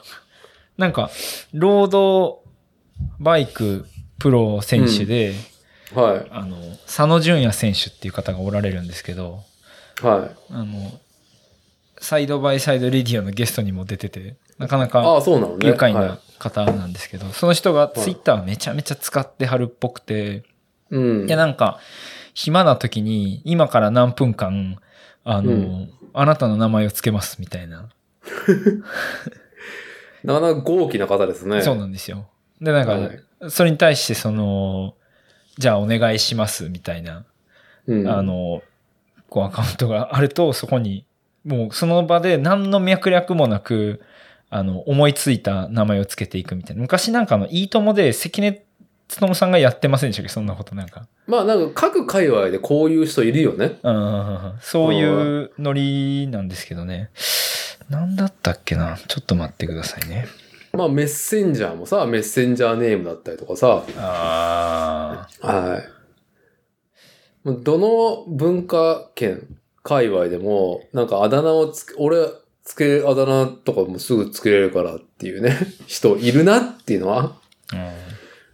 うん、あの、感じたいるけど。何々すぎる何々みたいなのが結構、うんあの、多いっぽいんですけど、そうなんだ。うん、その、つけられたあだ名が。はい。まあ多分つけられてだいぶ経つと思うんですけど、うん。そのあだ名の人に、あの、なんか、ツイッターでこう、リツイートとかされると、なんかすごい寂しい気持ちになるというか。イケメンすぎるたぬきさんにこの前あの、ポストをこう、リツイートされたんですけど、ああ、まだその名前使ってはんねんなーって、こう、ちょっと良くないなーって、思ったっていう。イケメンすぎるたぬきさんか。そうああ、なかなか俺ちょっと添える弾力ないね、それは。めっちゃおもろいなと思って。もう時間が経てば経つほどおもろくなっていくやつやなって。はいそう。まあ、まあ、こういうのはだからハンドルネームとして、あの、良くないし、もうほぼ出落ちなんで、それはちょっとうん。気をつけなあかんなって。ね。いや、ね、どうしようね。どうですか？だってさんも。その、名前つけてもらえますか？思いつきで。危ないですよこいや、うどんさんってだからすごいいいところですよね。うどんね、なんかその、やっぱりさ、こう、しょってるけど、うん。なんか、さ、こう、うどんのマテリアル的にこう柔らかやい、攻撃性がすごいない。ほわっとしたして感じる。白いし。うん茹で上がってるなんかその優しさを感じるからさ。なんか、いい、なんか絶妙だなと思うよね。うーん愛知県だったら、ウイローさんとか。ういろはいね。いや、でも、いいところがなかなかないな。まあ改めたけど、奥様、あこさんは、あだ名だったわけだよね。そもそも箱は。あ、そうです。そうです。うん。読み間違いのあだ名です。はい。あ、読み間違いね。なるほど。はい。葉っぱ。ね。葉っぱの葉で、えー子供の子で、はい。ね、陽子うんうんなんだけど私、うんうんまあ、箱って呼ぶわね、みたいなね。葉っぱの子ってね。で、そっから、まあ、ハンドルネームになったっていう。うんっていう。でも、でもこれどうなんですか？やっぱ、ハンドルネームとして、そういう瞬間があったわけじゃないですか。何かの SNS で、ね、うんハンドルネーム何で登録しようかなって。決め手は何だったんですか、その時。え、全然覚えてないです。覚えてないし、私も定期的にハンドルネーム変えたいなって思う気持ちが湧くんですけど、えいや、なんかもっとこう、個人を感じさせない、あ それこそうどんとかもだから私結構好きなんですけど、ー、あ個人を、個人とか性別とか年齢とか、いろいろ感じさせないものいいなって思ってるんですけど、なるほどね。だからアイコンがパワーポイントで作った四角い箱なの。あ、まあそれもある。なるほど。ああね、まあ、まあ、要は、その、ちょっと薄めたわけですね。その自分の本名と結びつきが強いところを、うんうん葉っぱで子供だから箱ではなくて、えーっと、ボックスの箱の方に結びつけることによって、抽象化したっていうか、ハンドルネーム化してるが、もっとぼやっとしたい。そうですね。って思ってます。段ボールとか。でもあーあー、そう、これは、もしか、もしかしたら、あの、うちの妻が結構自分、まあ、あの、インターネットに住んでかれこれの方なんで、はいめちゃくちゃハンドルネーム作る人なんですよ。ああ、奥様がですか？あ絵師みたいな感じですね。あ、はい。なんか、五感で端っこだったりとか、うん。あなんで？って聞いても、いや、なんか、五感がいいから。っていうあ。はいはいはいはいはいうん。あ。まあ、そのぐらいのノリの方がいいですよね。うん。そうそう。でも俺そういう風にできないんだよね。うん。なんか、一個ずつ意味をこね。考えちゃうと、あもう迷宮入りして、まあいいかってなっちゃう。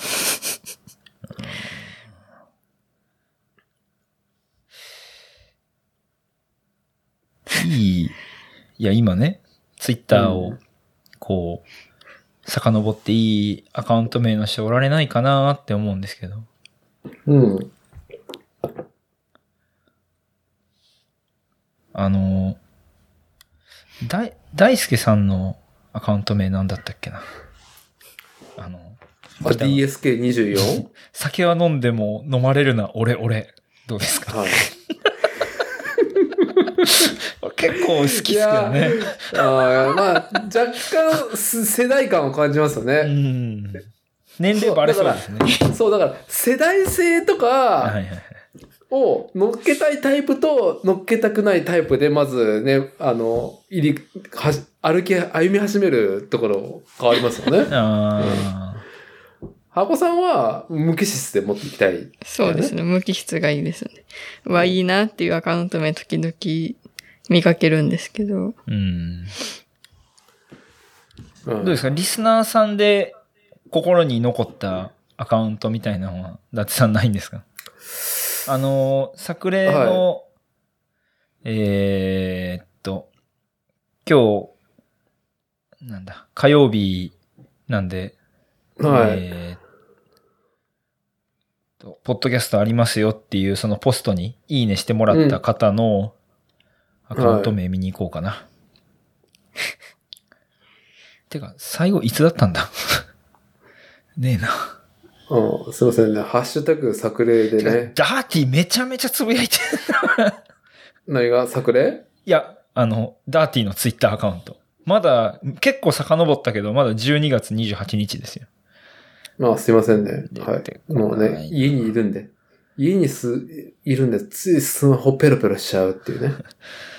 えっと、今週はお休みです。はい。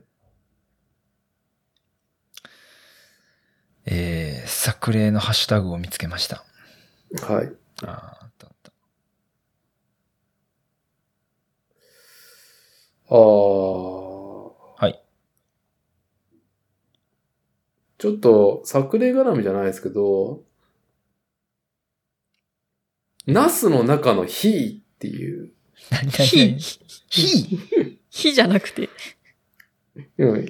火に小さい「い」がついてますね。ナスの中の火っていう、どうこいうこと？う、これ、なかなか、ここれ、なんか全くなぜこうなったんだっていうのがわからなすぎて、いいですね。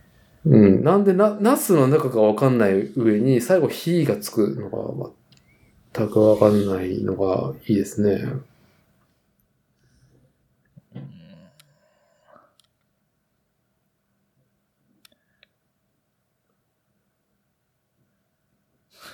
なんかあの、飲酒してる人が多いなって、酒っていうはい。酒がね。漢字が入ってる人が多いなっていう印象はありますね。ああ、改めて今、うどんさんのアカウントを見に行ったんですけど、うん。説明、あの、タイトルうどんで、うん。そのプロフィールの説明が、は伸びきったうどんですって書いてありますね。そうなんですよ。いい。いいんですよ。はい。いいところやな。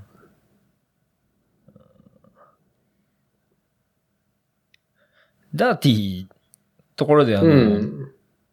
まあちょっと話が変わる、変わらんか。全然いいですよ。世間あ話ですから。のーそのね、ニックネームというか、はい。えーっと、海外から来た日本、えー海外から来た方に、うん。自分の名前を、あの、紹介するときに、うん。フルネーム言ってもどうせ覚えてもらわれへんからニックネームで言うみたいな。うん。で、はい。はい。はい。あの、この前、あの、オランダ人が我が家に2週間滞在してたって話があってあ。あ、はい。はい。はい。あその話もぜひなんだけど、はい。んで、えっと、僕はあの、コッシーなんですけど、うん。海外の人はそのちっちゃい「つ」の発音があんまり上手にできひんっぽくて難しそうなんで、もうめんどくさいからコシっつって言う。うんで、妻の人は箱じゃなくてヨーコって、あれは自分で言ったんやったっけ？俺が言ったんやったっけ？うーん、自分で言ったかヨーコって言ってたなて忘れた。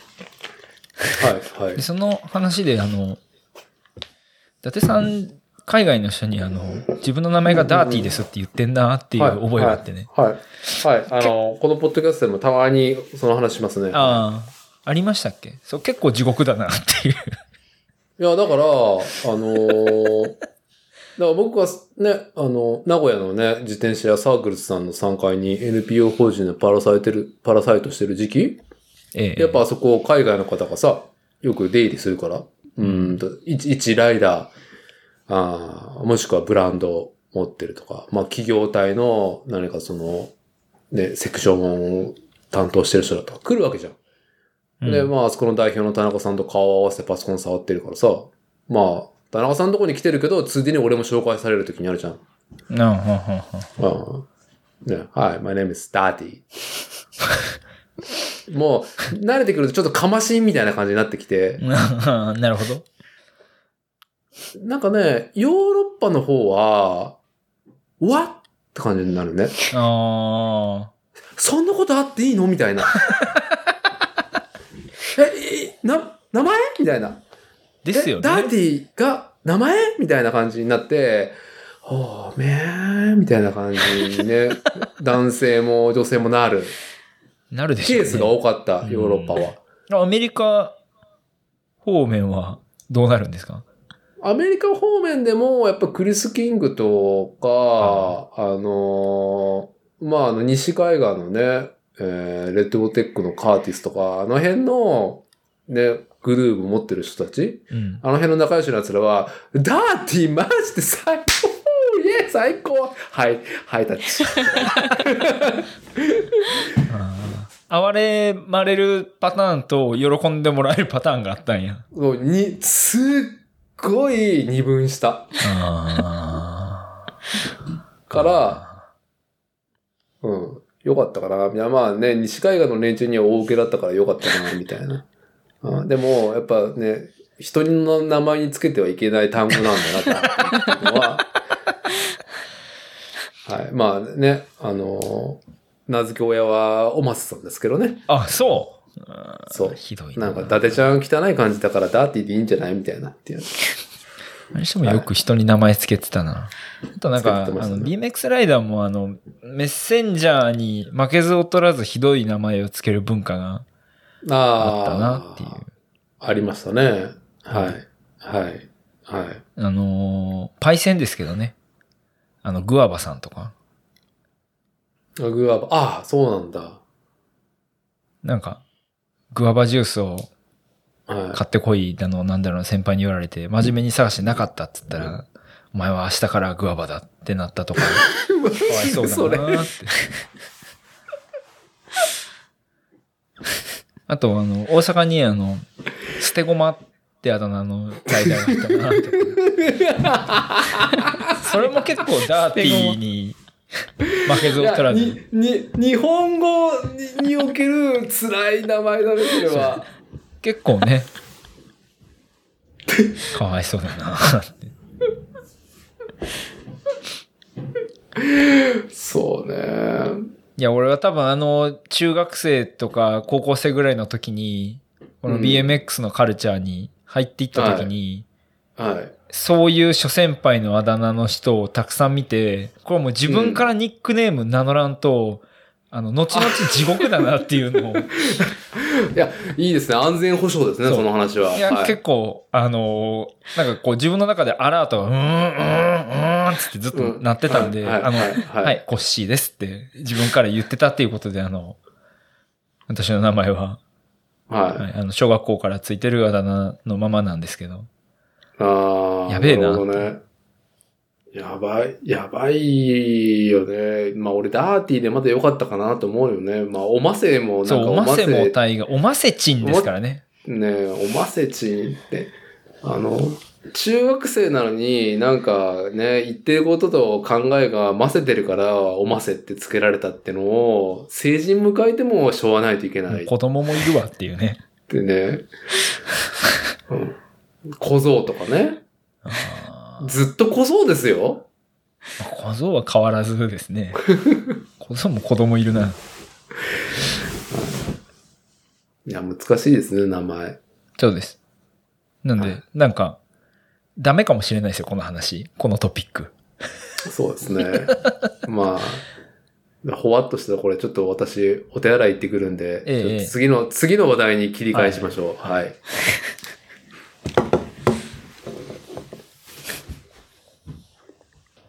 不幸なニックネーム、なんぼでもあんねんけどな。まあ、椅子も椅子だし。椅子はでも、椅子はコッシーでコッシーのキャラから、そうそう。キャラが椅子型だから椅子って昔の彼女につけられたんでしょ。そうです。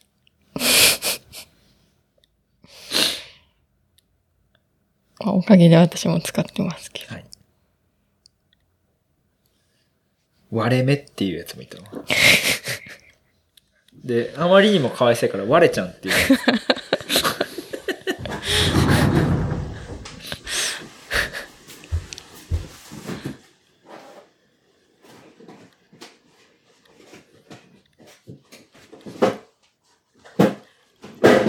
なんか話したいトピックはありますか？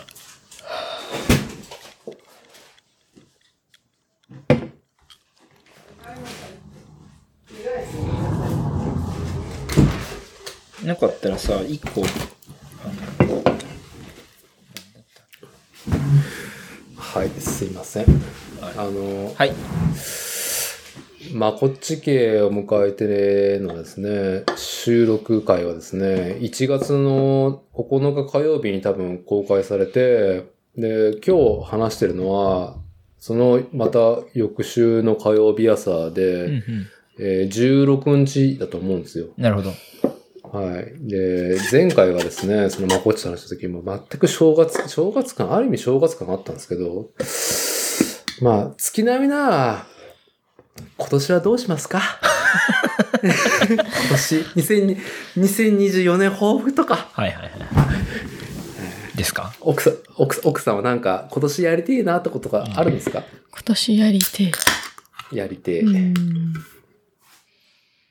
うーん。目の前のことをこなしていくですかね。とりあえず何がつまさってんですか、目の前に？いろいろいろです。いろいろ。勉学方面？うん。学業の方は、ん？これで2年目に入るのか？今年。今2年目なんで次3年目です。で、卒業というか仕切りはい何年なんですか？は、もう1年です。4年間なんで。なるほど。うんってことは、こっから、あと2年？うん。いや、そろそろ、まあ、人生2回目の卒業を迎えるにあたり、卒業したらどうしようかなっていうのを、決めんとかんって感じ？そうですね。なんかそういうの全部ひっくるめてかなり行き詰まってるんで。あもうね、今日一顔色っていうか、なんかもう顔が曇ったなっていう。ちょっと喋、喋れないぐらい重い、重いんで気が。なんかあの、僕もあんまり、これ触れちゃダメなのかなってあんまり触れないように。もうなので本当に目の前のことをやっていくっていうのが今年の目標です。な、なるほど。なるほど。で、旦那さんのコッシーは？なんですかね。一個ね、目標にしてたイベントがなくなっちゃったんで、あえ、の、何ですか？全日本選手権シングルスピード部門が、ほう。あの、今年ないんですよ。あ、そうなの？こんな早い段段階というか。いやいやあ、そうか。まあ、まあ、シーズンだもんね。だから、え、今シーズンの話だよね。だから、そうですシクロの。本当は、えー1月の、え2週目、うんうんうん。今週末レースがあって、来週末が全日本選手権の、えーうん。週なんですよ。で、まあもうはい早々にホテルも予約して行く準備してたんですけど、うんうん今。年はシングルスピード部門ありませんっていうことで、うん。まあ、がぜやる気がなくなり、はい。ねえ、ねえのかってことで、はい、はい、はい。ないねっていう。ああ、なるほど。喪失してしまったそうなんです。今年のね、一番メインの目標。え？なんか拝察するところによると、亡くなった理由っていうのは想像がつくんですか、いや、まあなんか、あの、えっと、ちゃんと正確に言えば、そもそも全日本選手権みたいなこの格式が高いところで、あの、シングルスピードっていうふざけたカテゴリーのレースをやってもらってること自体が、まあまあまあ奇跡だなっていうのが、そもそも前提であるんですが、まあ、エキシビジョンだしね。まあまあエキシビジョンですね。エキシそうねですね。はいなんで、その時点でふざけとるなやけど、まあこっちは、あの、真面目にやっとんねんっていうのもまあ若干あったりとか。うん、うん。で、まあ、あの、なんか違うカテゴリーのレースをやるっていう話で、どうしても時間に限りがあるので、今年はシングルスピードなしですっていう話になってしまいまして、うん、うんうん。残念だなっていうのがまあ一つあると。はい。なるほど。そう。で、なんか別にないから、あの、なんでしょう。この主催どないなってんねんとかはまあ全然ないというか、むしろ今まではいやってくれてたあの方々ありがとうございますっていう気持ちにしかならんのですけど、うん。まあそれも本心やし、まあないはないで残念よねっていうのも本心やし、みたいな。はい。うん、はい。みはいたいな感じなんで、まあ、あのーなんか、あとは、関西のシリーズ戦で、あのーうん今、いい成績が残せてるので、総合成績狙っていこうかっていうところでやってますっていうぐらいですかね。あ なんか真面目な回答が返ってきたんですね。そうなんですね。いや、なんかね、まあ、ちゃんと考えてやってます。っていうか、あの、そろそろなんて言うんでしょう。あの、割とあの、上の方の位置で走ってて、ちゃんとやらんとこれ続けれんっていう感じになってきて、まあ、あフィジカル的にってことですか？もうマインド的にもとか、ああ、うん。まあ、よう続いてるっていう一言だよね。そう、なんかね、で自分も客観視してよう続いてんなと思うんですけど、うん。まあ、まあまあ、やるかっていう、せっかくトレーニングしてるし、やるかぐらいの感じで やってますっていう。いやーまあこれ性格の問題かもしれないですけども、嫌ですよね。こう年を取ると何かこう、何かさ、こうイベントとか、な今年はこれをやるぞっていうのが、なくなっていく。なくなっていくなーまあ、あれっていうね。かなああとはまあ、あの、なんだろう。仕事の方をもうちょっと頑張ろうかなっていう気持ちぐらいです、ね。ああ、いいですね。はいはい。いやー、いいですね。だんだんだんだん話題が茶色になってきますね。本当に。ダメだな煮物。煮物。いやいや、もうしょ、でもそういうことなんですよ。その、年取るってことがね。うん。まあ。はい。いや、なんかさ、もはい。う妻とも話すんだけどう、ん。なまあ、うち子供が今年6歳になってて、すごい食べるようになってきてるのね。6歳や。うん。で、妻の、えー、妻は40になったばっかりで、同級生のその女友達とよく話にしてるのが、やっぱ子供とか、まあ、その料理をするモチベーションとして、うんうんうん。もういっぱい食ってるのを見たいうんうんうんうんうんから、年取ったら食堂やりたいっていう話をたまにしててね。うんええー。うん。いやもう自分にないわけよ。もうその欲とか、うんうんその、なんか、ね、こうやって本年の興奮みたいなのが何分なくなっていくから、その、若い子のみなぎる何かをちょっと応援というか、そのなんか姿をこう、近距離、もしくはそのちょっと関わっていくっていうことをやりたいってことは、だから、ああ、わかるなーっていう。うんまあ、コッシーが BMX へのね、モチベーションがもしかしたらスクールの方にもっと重心いくかもしれないし、うんみたいな。まあ、話？あるななんかこう、自分がこういうふうなことができるなっていうのを考えるのもまあ楽しいっちゃ楽しいんですけど、うん。その天秤がややその、いやもっとこう、他の人のためにっていうとちょっと微妙やな。なんか、まあこう、うん、第三者と関わりながらこういうこともできるねっていう方に少しずつこう天秤が傾いていってる気はしますね。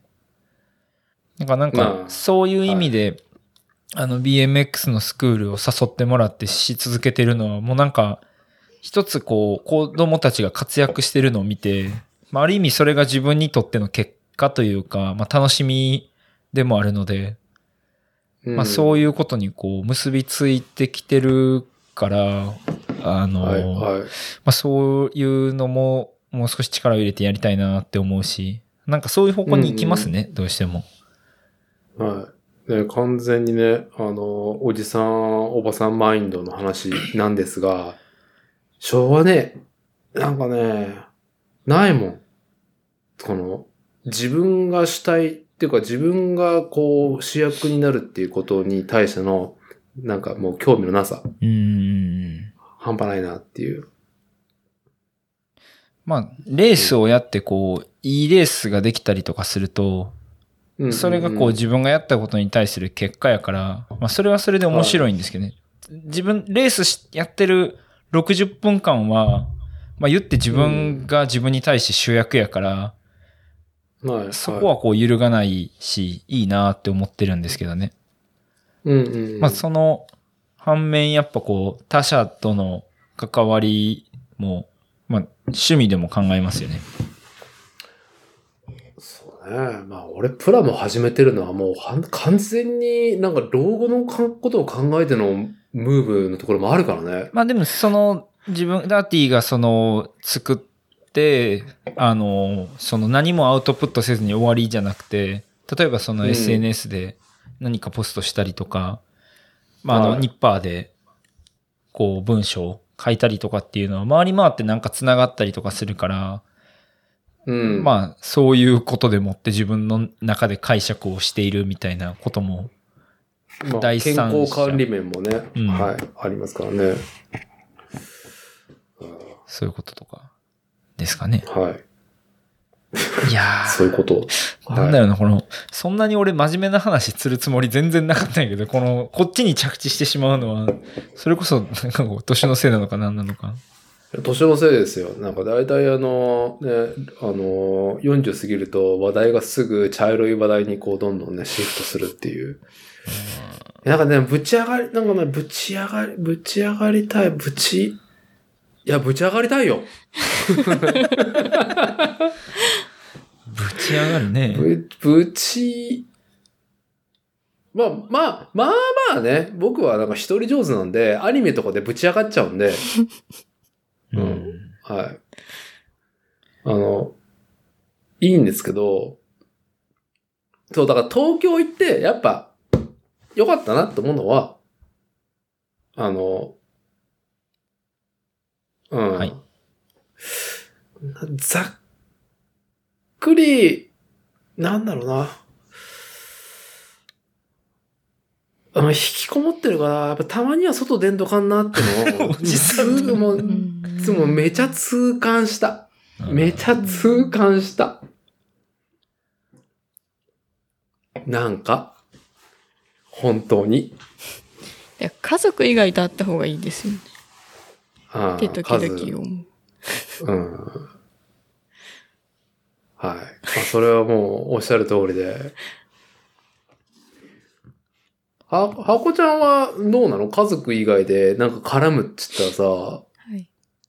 うん、機会は多い方なの？少ない方なの？自分的に。少ないですね。うん。絡みたいのは近くにいないってこと？人が。いい、いや、そういうわけでもないんですけど、うん。まあ、そもそも絡むのは得意じゃないっていう。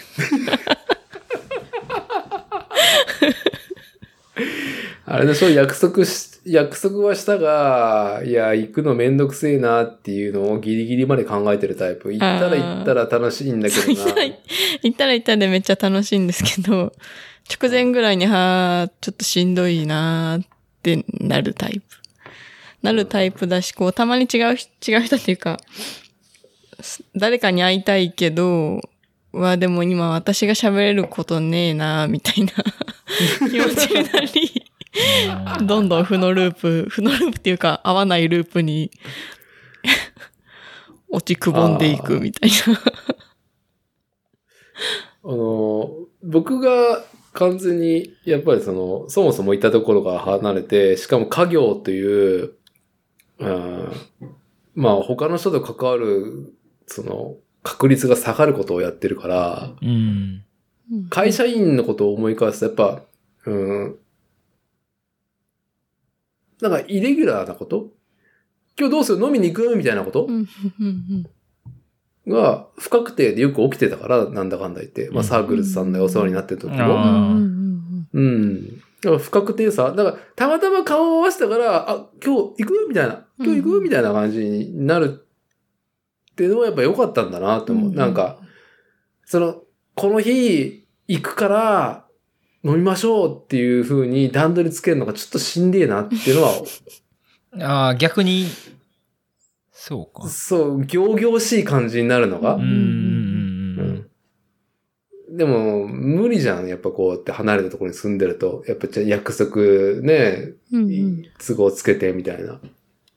なんかあの、妻は、そう言いつつレース会場に自分のレースのサポートもしに来てくれていて、うんその時にこう、いろんな人と会うので、それローカスローカルレースだったらローカルの、うんうんうんまあそれも結構いつものメンバーって感じやけど、はいだったりとか、うんまあこう大きいレースだと普段会わない人と会ったりとか、でも楽しそうにしてくれてるから、うん。あの、ついてきてくれて嬉しいなって思ってんですけどね。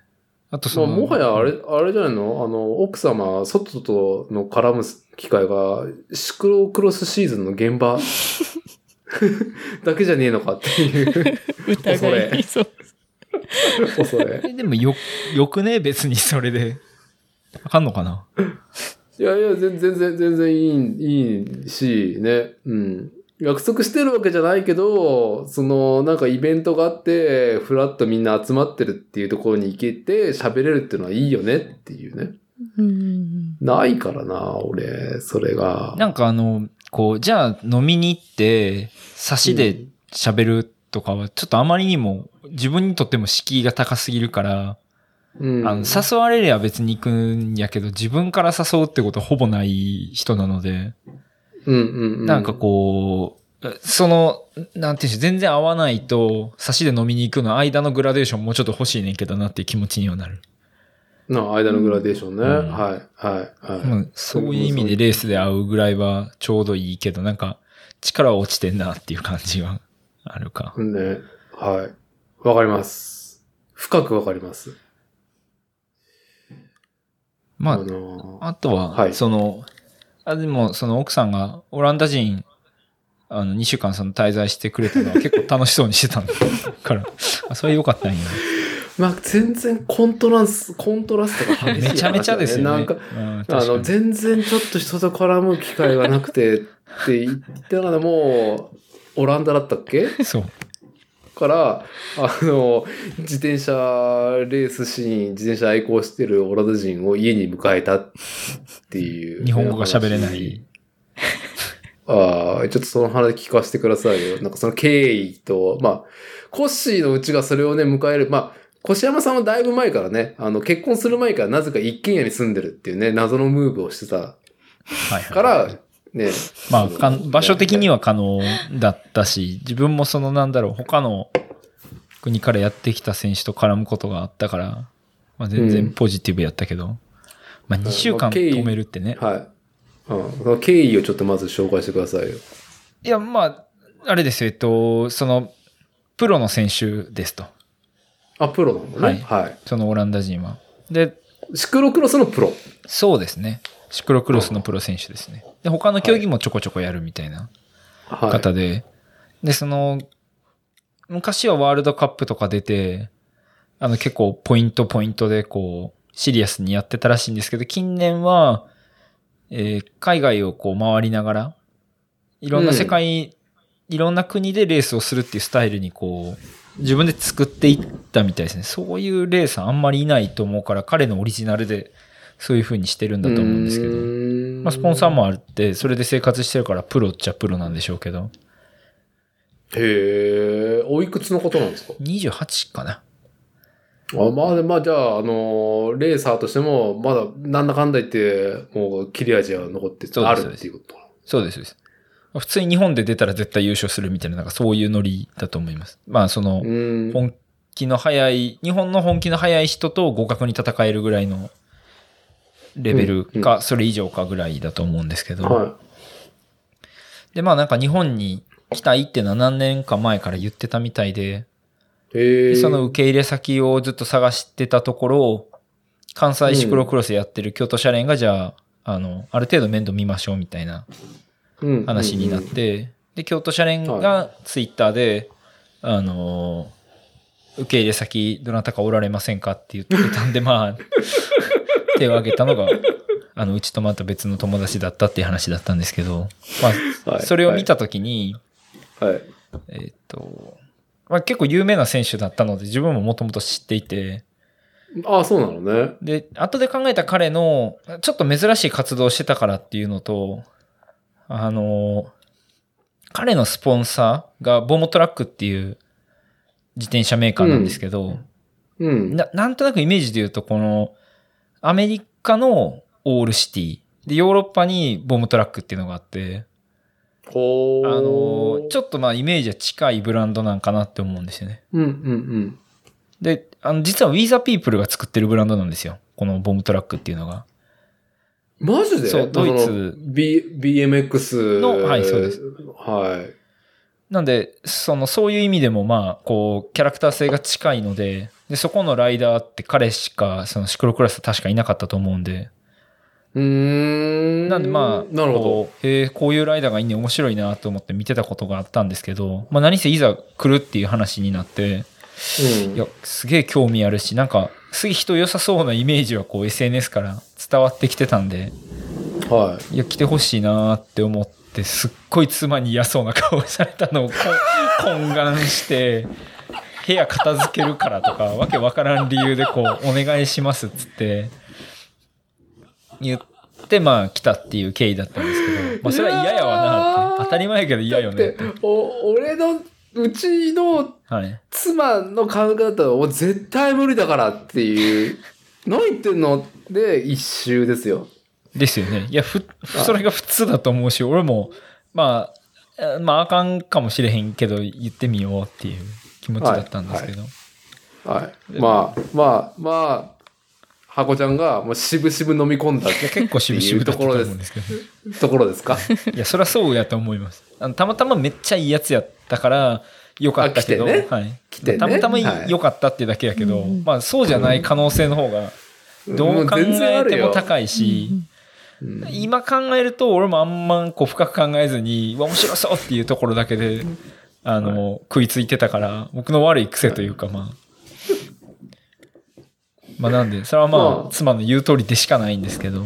あまあまあ、でも、いい、いいじゃないですか。はい。あの、物語性というか、あの、なんかそういう不確定なことが起きるっていうのはね、まあ、刺激刺激的なことで。そうはいで、まあ実際に来てみたら、その、オランダ人割と英語喋ってくれるんで、あの、うんまあとりあえず、なんか、えっと、ゆっくり喋ってさえくれりゃ、あの、日常会話が成り立つレベルやったのと、うん、で、何しかスーパーいいやつやって、なるほなんかど。こんな人ができたやつ、まあいるもんなんやな、ぐらいの感覚だったんですよ、僕ら的には。ああ、まあ、いるよね。あのーなんだろう、日本人でもいるけど、やっぱ、そういう風にフラフラしてるやつのいいやつ指数、ほんと眩しくて目が潰れるわっていやー、そうう。いうノリでした、ほんまに。眩しいな、うんこいつっていう。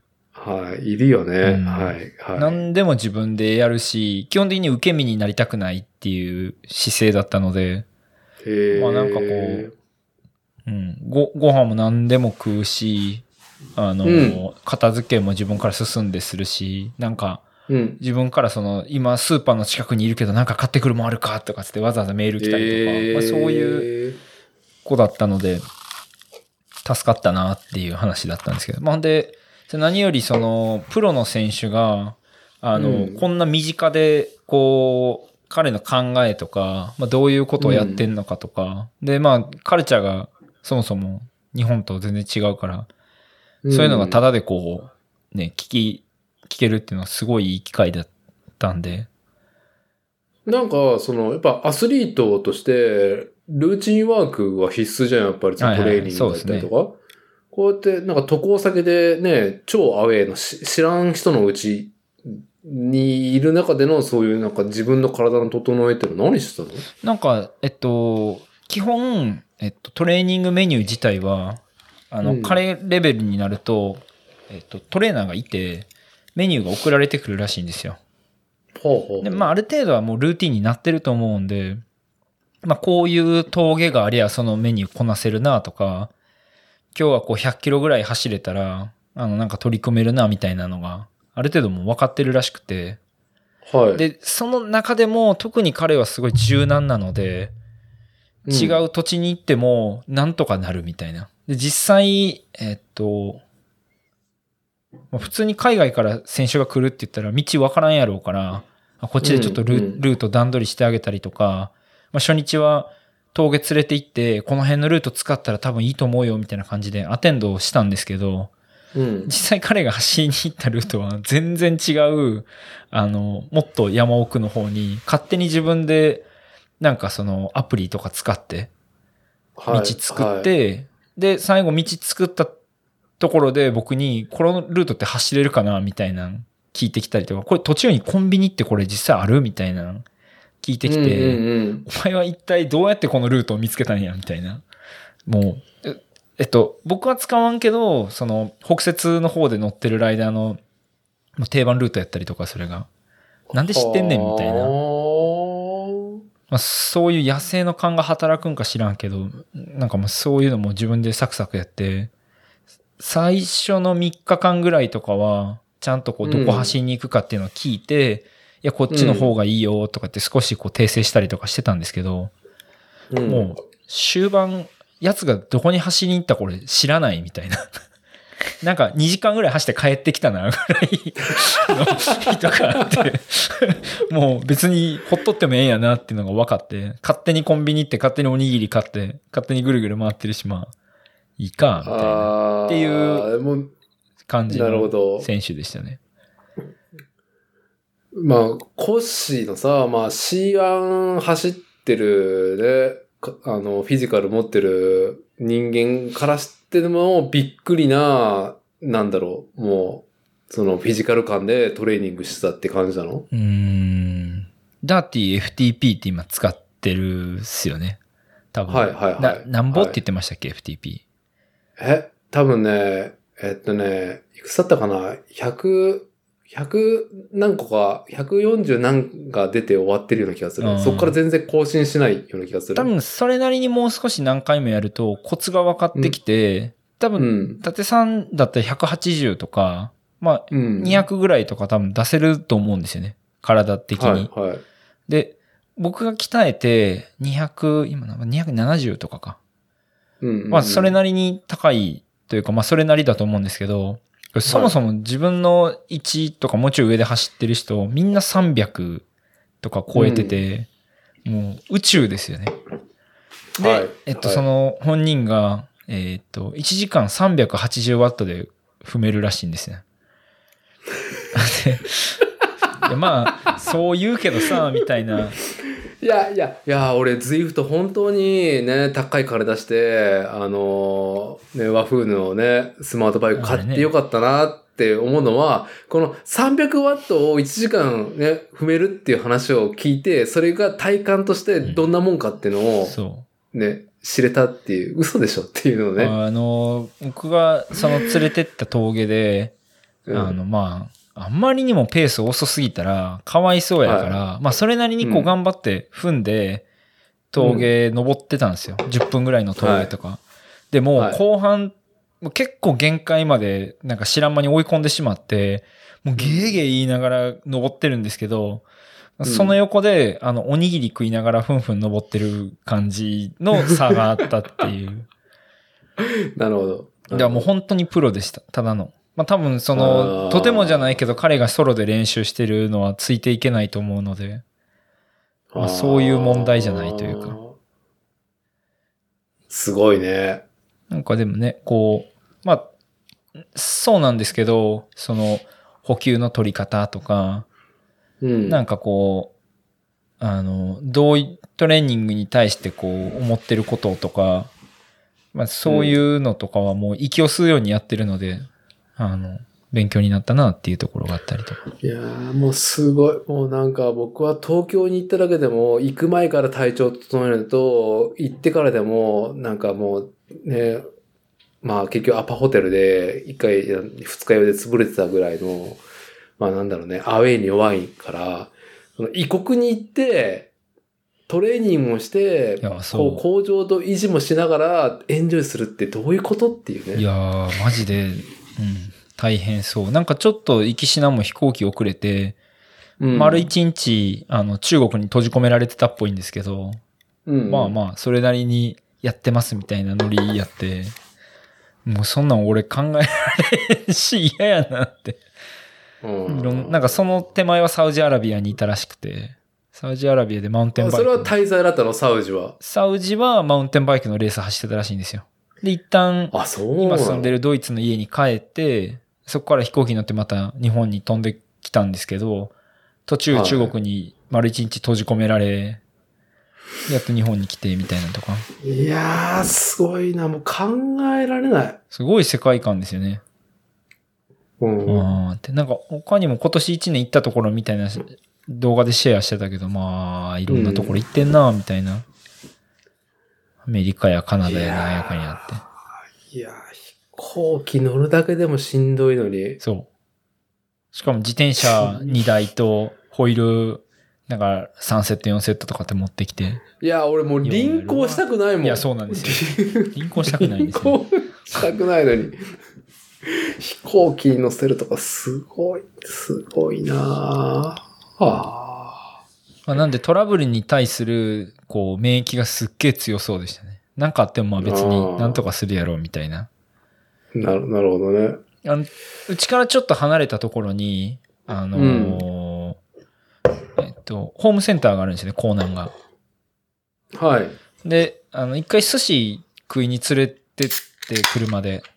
まあちょっと離れてるんで。うんで、その帰りにちょろっとホームセンター寄って帰ってきたんですけど、ある日家帰ったらおらんくて、どこ行ってんねやろなと思ったら、ペケペケ自分で歩いてその、あの、道も言ってないし、お店の名前も日本語やから調べれんはずやのに、自分でその行ったホームセンター突き止めて、はい。で、あ歩いて30分以上かかると思うけど、あの、うんうんうん工具バカほど買って帰ってきてて、なんかすげえ。工具なんだ。工具がはあ、日本行ったら、なんせ物価が安いから工具買って帰るっつって、ようさん工具買ってましたよ。ベッセルの工具死ぬほど買ってた。ああ、そうか。なるほどね。あんはいはいはい。なるほどね。なんかお土産にとか。はあ、あ、まあ、基本アナログ、アナログ工具ばっかり。電動のもの。電動はあのベッセル。ルのあのデンドラボールだけ買ってたけど、うんうんうんあの、まあ、基本なんかプラスドライバーとか、ネジザウルスとか買ってた。ネジザウルス。いいチョイスやね、つって。いいチョイスだね。はうい。ん。まあ、そんなこんなを過ごしてましたよっていう。あの、渋々受けた奥様、どうでしたか？オランダ人の彼が2週間。自分のテリトリーに、あれでしょ？だって、ハコちゃんは学校に行ってて、ねえ、コッシーは平日で働いてて、で、家帰ったらいるんでしょ？オランダ人が。いや、そう、そうなんですよ。最初、いや、その、うちどうって腰に言われて。はい。最初に反対、てか反対の理由のほとんどは、うん。私コッシーほど英語喋れないんですよ。はい。コッシー喋れるからね。うんはい。なのに、多分家で一緒に過ごす時間私の方が長くなるんですよ。うん。はい。はい。コッシーはだって平日、まあ朝から夕方まで仕事だけど、まあ私その、アルバイトしてる日は半日は家にいるので、うんうんうん。これ下手したら私の方がいる時間長いじゃんと思って、はい。なんかそういうのも含め。めて、いやちょっとって言ってたんですけど、まあでも、本人、まあさっきコッシーが言ってたみたいに好きに、好き勝手やってくれるし、うんうんうんまあ、こっちが下手くそな英語で喋っても、まあ、意思疎通してくれるし、まあ、なんなら向こうも、好き勝手喋りが、好き勝手っていうか、私が多分完全に理解してないっていうのを向こうにもなんとなく伝わ伝わってると思うんですけど、はい。それでも喋りたいこと全部喋りかけてくれるから、関係あらへんそうやまあ結果としてすごい楽しいし、なんかその彼の人柄とかなんかこう、勉強になる部分もあったので、勉強になっても自分は、自分は全くあれでしょ使えない眩しさでしょ でもまあいや、まあ、なんていうか、勉強なんていうか、みな、見習わないといけないじゃないけど、心持ちをね、その、スタンスをね。はい。みたいなとこもあったんで、結果としては、あ、来てくれてよかったなっていう2週間になりました。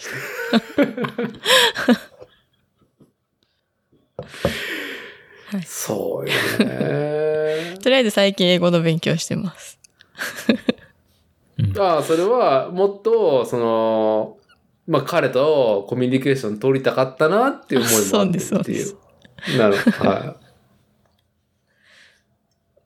まあ、朝起きてきて、こう、うんそんな俺たちテンション高くないですけど、一人我が家に、Yo, yo, yo, good morning everyone! みたいなやつがいる、みたいな。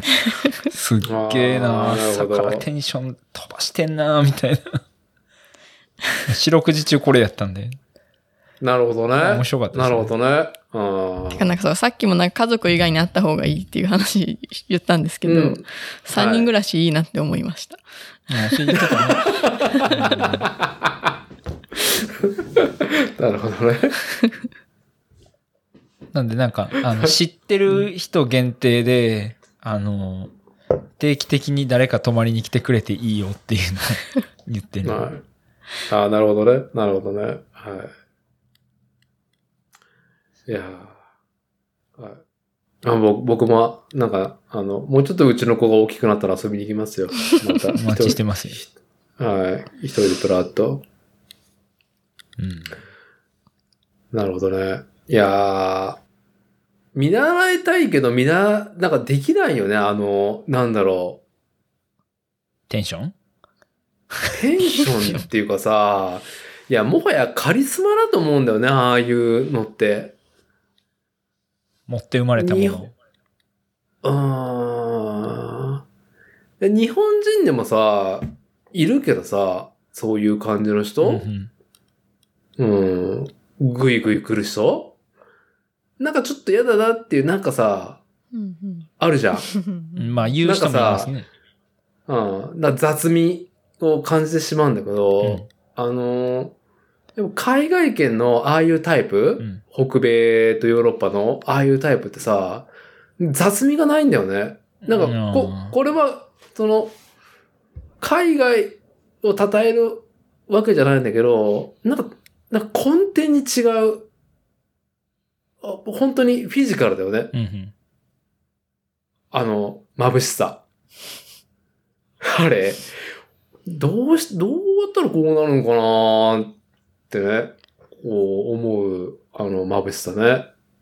まあ我々がちょっとやる、ちょっと若干やる気がなさすぎだろうっていうところがあるんだけど、対人コミュニケーションに。なんか、その、ちょっと思ったことは、うんと、オランダ人でも地域によっては、あの、あんまり歴史的背景的に日本人のこと好きじゃないみたいな人たちもいるみたいなんですよね。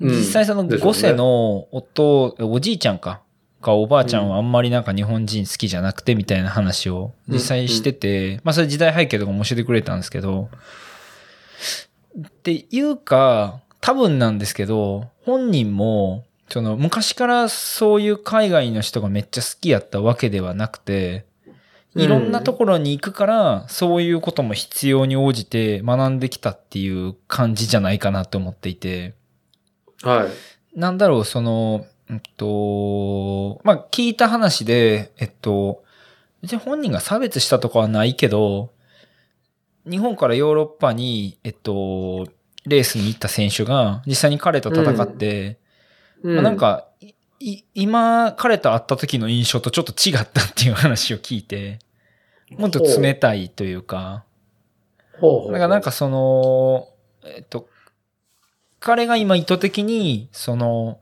日本に行って、自分の意思で、で、その人たちと仲良くしようとしてるっていうことは絶対に多分あると思うんですよね。うん最初からその、心からフレンドリー、あの、全世界の全人類に対してフレンドリーやったわけではないと思うんですよね。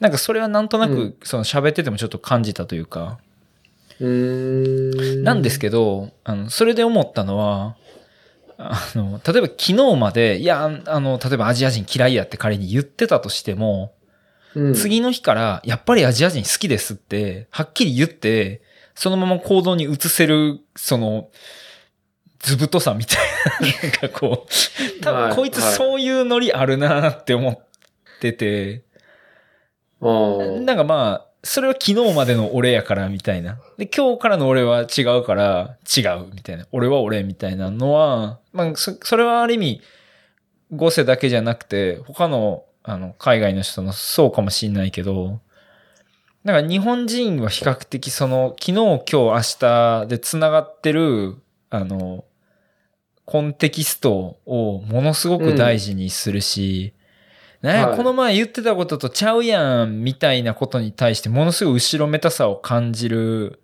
人種な気がした。が、うん、それは実はもいったいないのかなっていうふうに思って、うん。なんかうん。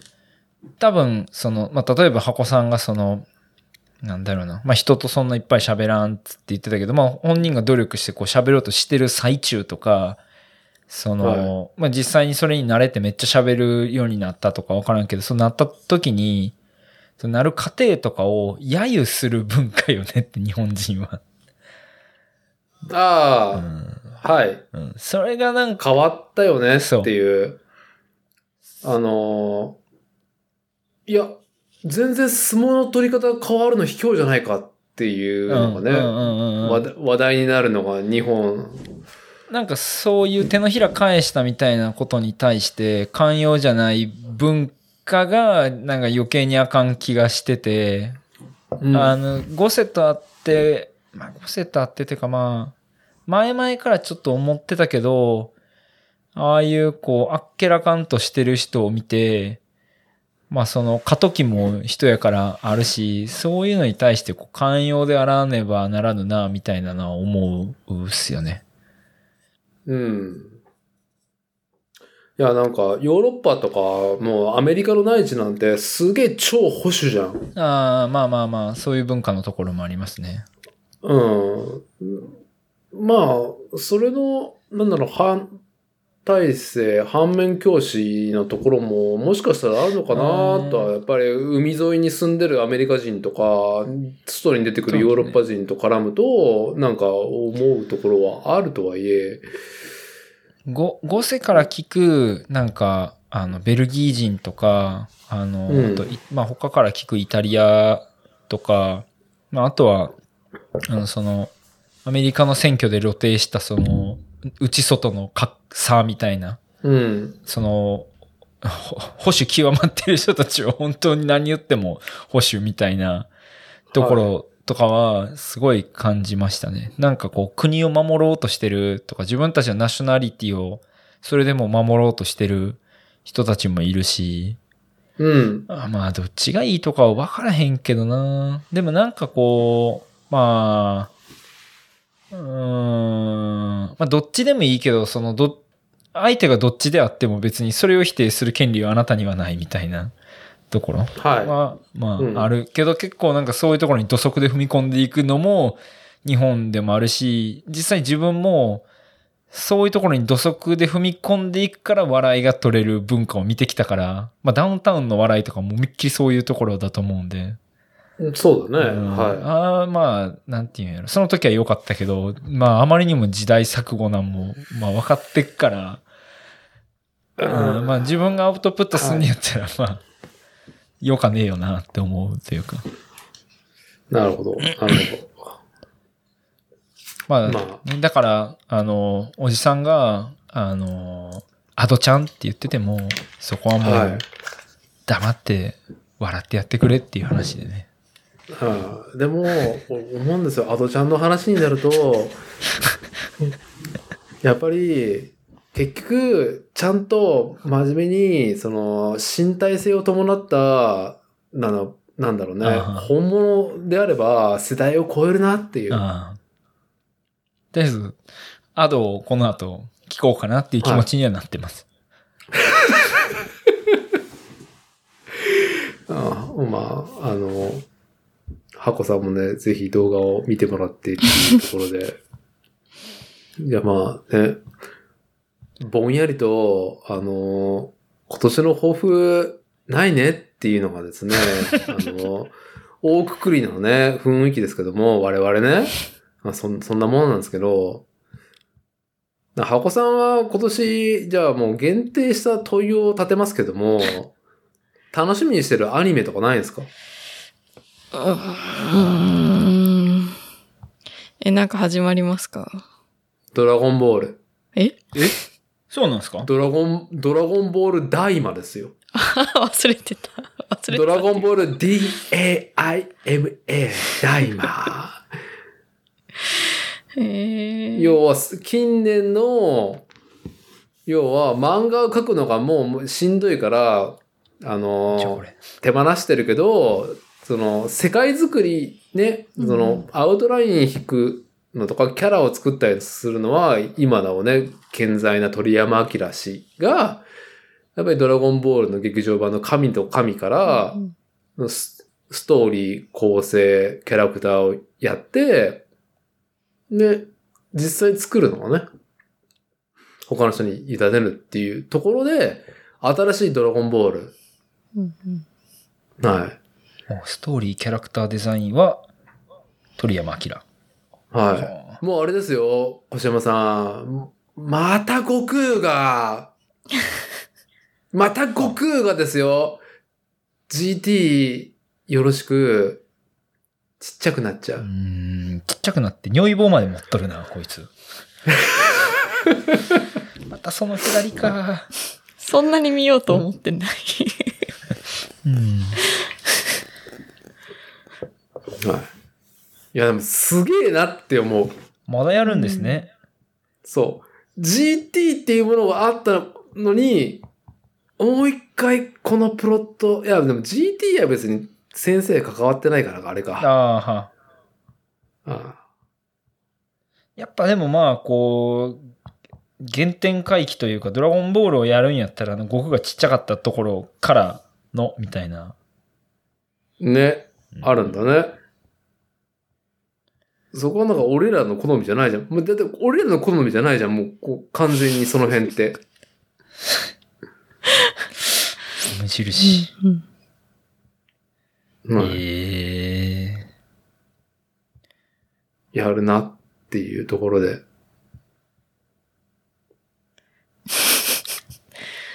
なんか摂取しようとしてるコンテンツは他にありますか？これからの話じゃないんですけど、はい、12月に初めて忍者スレイヤー読みました。ああ、どうも、越山さん。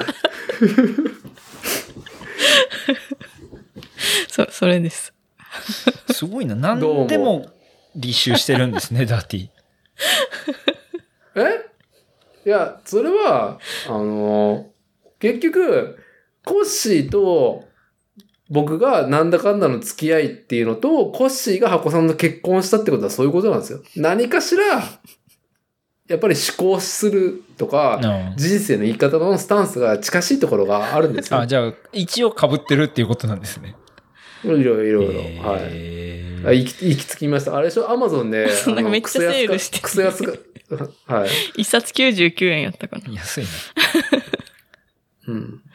漫画版を読みました。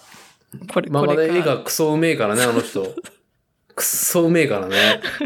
あの、なんか、絵のクソうまさと、その、謎のセリフ回しの組み合わせが確かになんかこうハマるなって思いました。その、コッシー全然忍者スレイヤーわかんないでしょ？全然。なんか、あの、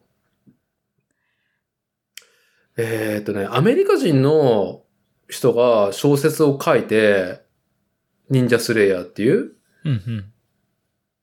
それを日本語訳にして、えー小説ができているの、のコミカライズなんだけど、投資でずっとなんか漂うインディース感なんだよ、全部。うん一回アニメになってるからね。アニメもなんかすごいなんかインディース感があるくしゃくしゃな感じだなっていう風だったし。ブラッドレー・ボンドプラスフィリップ・ N・ モーゼスうん。あが原作か。原作。京都ヘル・オン・アース。なんなんや。これは一体。うん。本当になんか、あの、いいよね。よ何も考えずに見れる。え、漫画で読んでんの？漫画で読んだ。う。うんん。あ、前回読んだ。最新刊まで。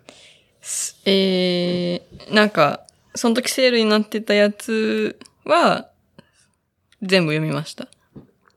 なるほどね。あれだから、本作も時系列くしゃくしゃな上に、うーんと漫画もそれリスペクトしてくしゃくしゃじゃん。くしゃくしゃですね。でもさ、どうでもいいかなっていう、うん まあ、とりあえず、感じだよね。そう、あ、違うんだなっていうのが分かれば、うん別に。あの漫画本当絵のうまさで、と、なんかよくわからん話の大筋ですごくなんか見ちゃうよね。そうなんですよね。よ、よかったです。いい、いい漫画でした。いい漫画ですよ、あれ。はい。なるほど。じゃあ、じゃあ、最、最後に、じゃあ、し、今年ね、もう豊富ねえ、ね、おじさんとおばさんで集ってるから、じゃあコッシーに勧めるとして、はい今年はゴールデンカムイ読んで。ああ、な。それ誰かも言ってたな。え、私も言ってるし、あの、高田くんも？高田くんも言ってる。そう。あんたホムンクルス好きだったんだったら、ゴールデンカムイドンズバだからっていう。これはちなみに漫画で読んだ方がいいんですか？それとも、あの、アニメで OK ですか？いや、アニメで、アニメダメ。え？漫画。漫画なんや。持ってる？えなも、途中は持ってるけど、てか今無料公開してるはず。えアプリいるかもしんないけど。うん。途中なら漫画ある。えー、アニメあかんねや。アニメダメ。漫画苦手だよね。苦手なの。私どっちかっていうと漫画の方が好きなんだけど、アニメより。いやなんでも。今、時間が取られへんのよね。漫画を読む。アニメだったら運動しながら見れるから。そうそうそう。ローラーしながら見よっかな。いや、だから、そろそろスキルをつけてくださいよ、こちらもさんも。あの、ローラーしながら、あの小説読んだり漫画を読むスキル。はい。俺ですらやってんだから。Kindle で買うか、ゴールデンカムイ。ゴールデンカムイは本当に面白い。面白い。え、今、あたら、野田悟先生の新しい、新しいのっていうかリバイバル版のスポーツ漫画読んでますか？スピマダラ。あ、それを、スピナマラあそうですスピナマラが、ドッグスレッドっていうので新しくなってるらしいんですけど、私その、そっち読んでなかったんですけど、うん。ドッグスレッドの方は読み始めて、全巻1万8000円か。いいと思うよ。いい投資だと思うよ。うん。僕は、その、もともとゴールデンカムイ以前の、スピナマラ、ナダラだとか、やっぱ北海道にね、私も在住してたってところあ、で、そっか、そっか、そっか。あの、はいなんか、すごくちゃんと北海道描写と、おすごい、なんだろうね。スポーツ漫画じゃん、あれ。うんうん、はい。でも、異例なさ、キャラクター性と 展開じゃん。はい。で、二平コーチがさ、ずっとボッキボッキって、ね、ボッキボッキって言ってる。僕、僕の、その、二平の勃起は、あ、まずそ、ちゃんとそっちを読まれてたから、そうと、ですよね。そっちの勃起だったっていう、最高だなって思ってて。わかりました。読みましょう。え、何巻もいやいやね持ってんの？え、あれ取ってくれたらわかる。あ、Kindle で持ってんの？うん。紙では持ってない。あ、そう。うん。い紙買うか。や、すげえいいから。本当に。わかりました。行きましょう。ああ、ほんまや。6巻うん。めっちゃと、あ、めっちゃなんで間しかな。こんない中途半端にも11巻、12巻、13巻。いや、多分、だからここまでは私無料、多分、Kindle でも無料期間があったんよ、そもそも。あ、なるほどね。Kindle かネットで。はいはい。1万8000円やったらいいよ。うんちなみに、はコミックで買ったら置く場所ありますか？まあ、ゴールデンカムイだったら作りましょう。わかりました。い。すごい。オランダ人を迎え入れるには、すごく、なんかね、こう、軽減な感じだったけど、ゴールデンカムイは今ね、このね、収録中に即決。うん。わかりました。買います。はい。すごい。うん。すごいですから。なんで改めて進めてそうそうく。ださってるんですか？いやいやいや、なんかね、もう新年の興奮も出ねえし、今年の新しいコンテンツの摂取の、なんか何もねえって感じだから、だったら、なるほど。もこちらから指名をいやそういうして。う、いや、そういう時期に来てるんだと思う。確かに。最近。やっぱり新しいものいっぱい出ても、もう無理じゃんし。かも出過ぎてて、まあね。選ばないうとん。逆に取れないというか。そうそう。アドさんと一緒ですよ。なんかいっぱい出てきた新しいものの一個かなっていうので、うん我々はね。あまあまあ、のそういうじ。感じはある。確かに。一個ずつ、一個ずつでも取っていった方が。そう。いや、本当にあれをゴールデンカムイを完走した後に、打ち切りになってしまったアイスホッケーのスポコン漫画をもう一回やれるっていう、うんもう一回俺やらせてくれっていうのは、えマジ熱いなと思って。いや、それ面白い、面白い。今、買いました。よっやったはい。はい。じゃあですね。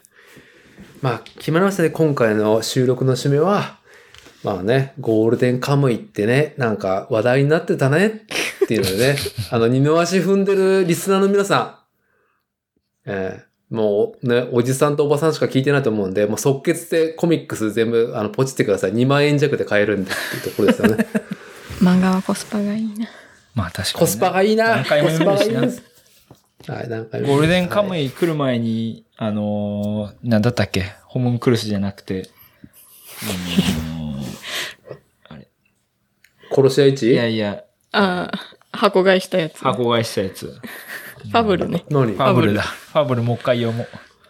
ファブルもいいと思いますよ。はい。あの、ヨーコの回し蹴りまで見てくださいよ。あの、ファブルは、もう僕は、もうタコちゃんに泣いたから。ああ、タコちゃんね。え、もしかしてシーズン2タコちゃん読んでます？あーシーズン2はちょっと挫折してます。あ、でも読みかけってことですか？読み方あ持ってるんですか？そうなんですね。はい。いや、も、持ってはいない。シーズン1は全部あるけど、ううん。ん。はい。まあいいですよ、ね。タコちゃん、オクト、オクト、オクトパスのタコちゃんですね。うん、もう、あれもう、なんか、憧れる。俺もあれしたい。ウィーっつって、顔ペシペシってやって。で、そっと、そっとや、俺もやりたい。いいですね。うん、はい。というところですね。あの、僕はもう言い切ったんで、あお二人だから最後締めの言葉で何かありますか？いやー、どうですか？なんかありますか？ゴールデンカムイを置くために再整理しましょう。はい。また部屋を片付けます。はい。じゃあ、まあね、新年、新年の休みはね、あ片付けが続くぞっていうね。はいはい。俺たちの戦いはまだまだこれからだっていうところで。はい。では、今回の作例収録は以上となります。ありがとうございました。ありがとうございました。ありがとうございました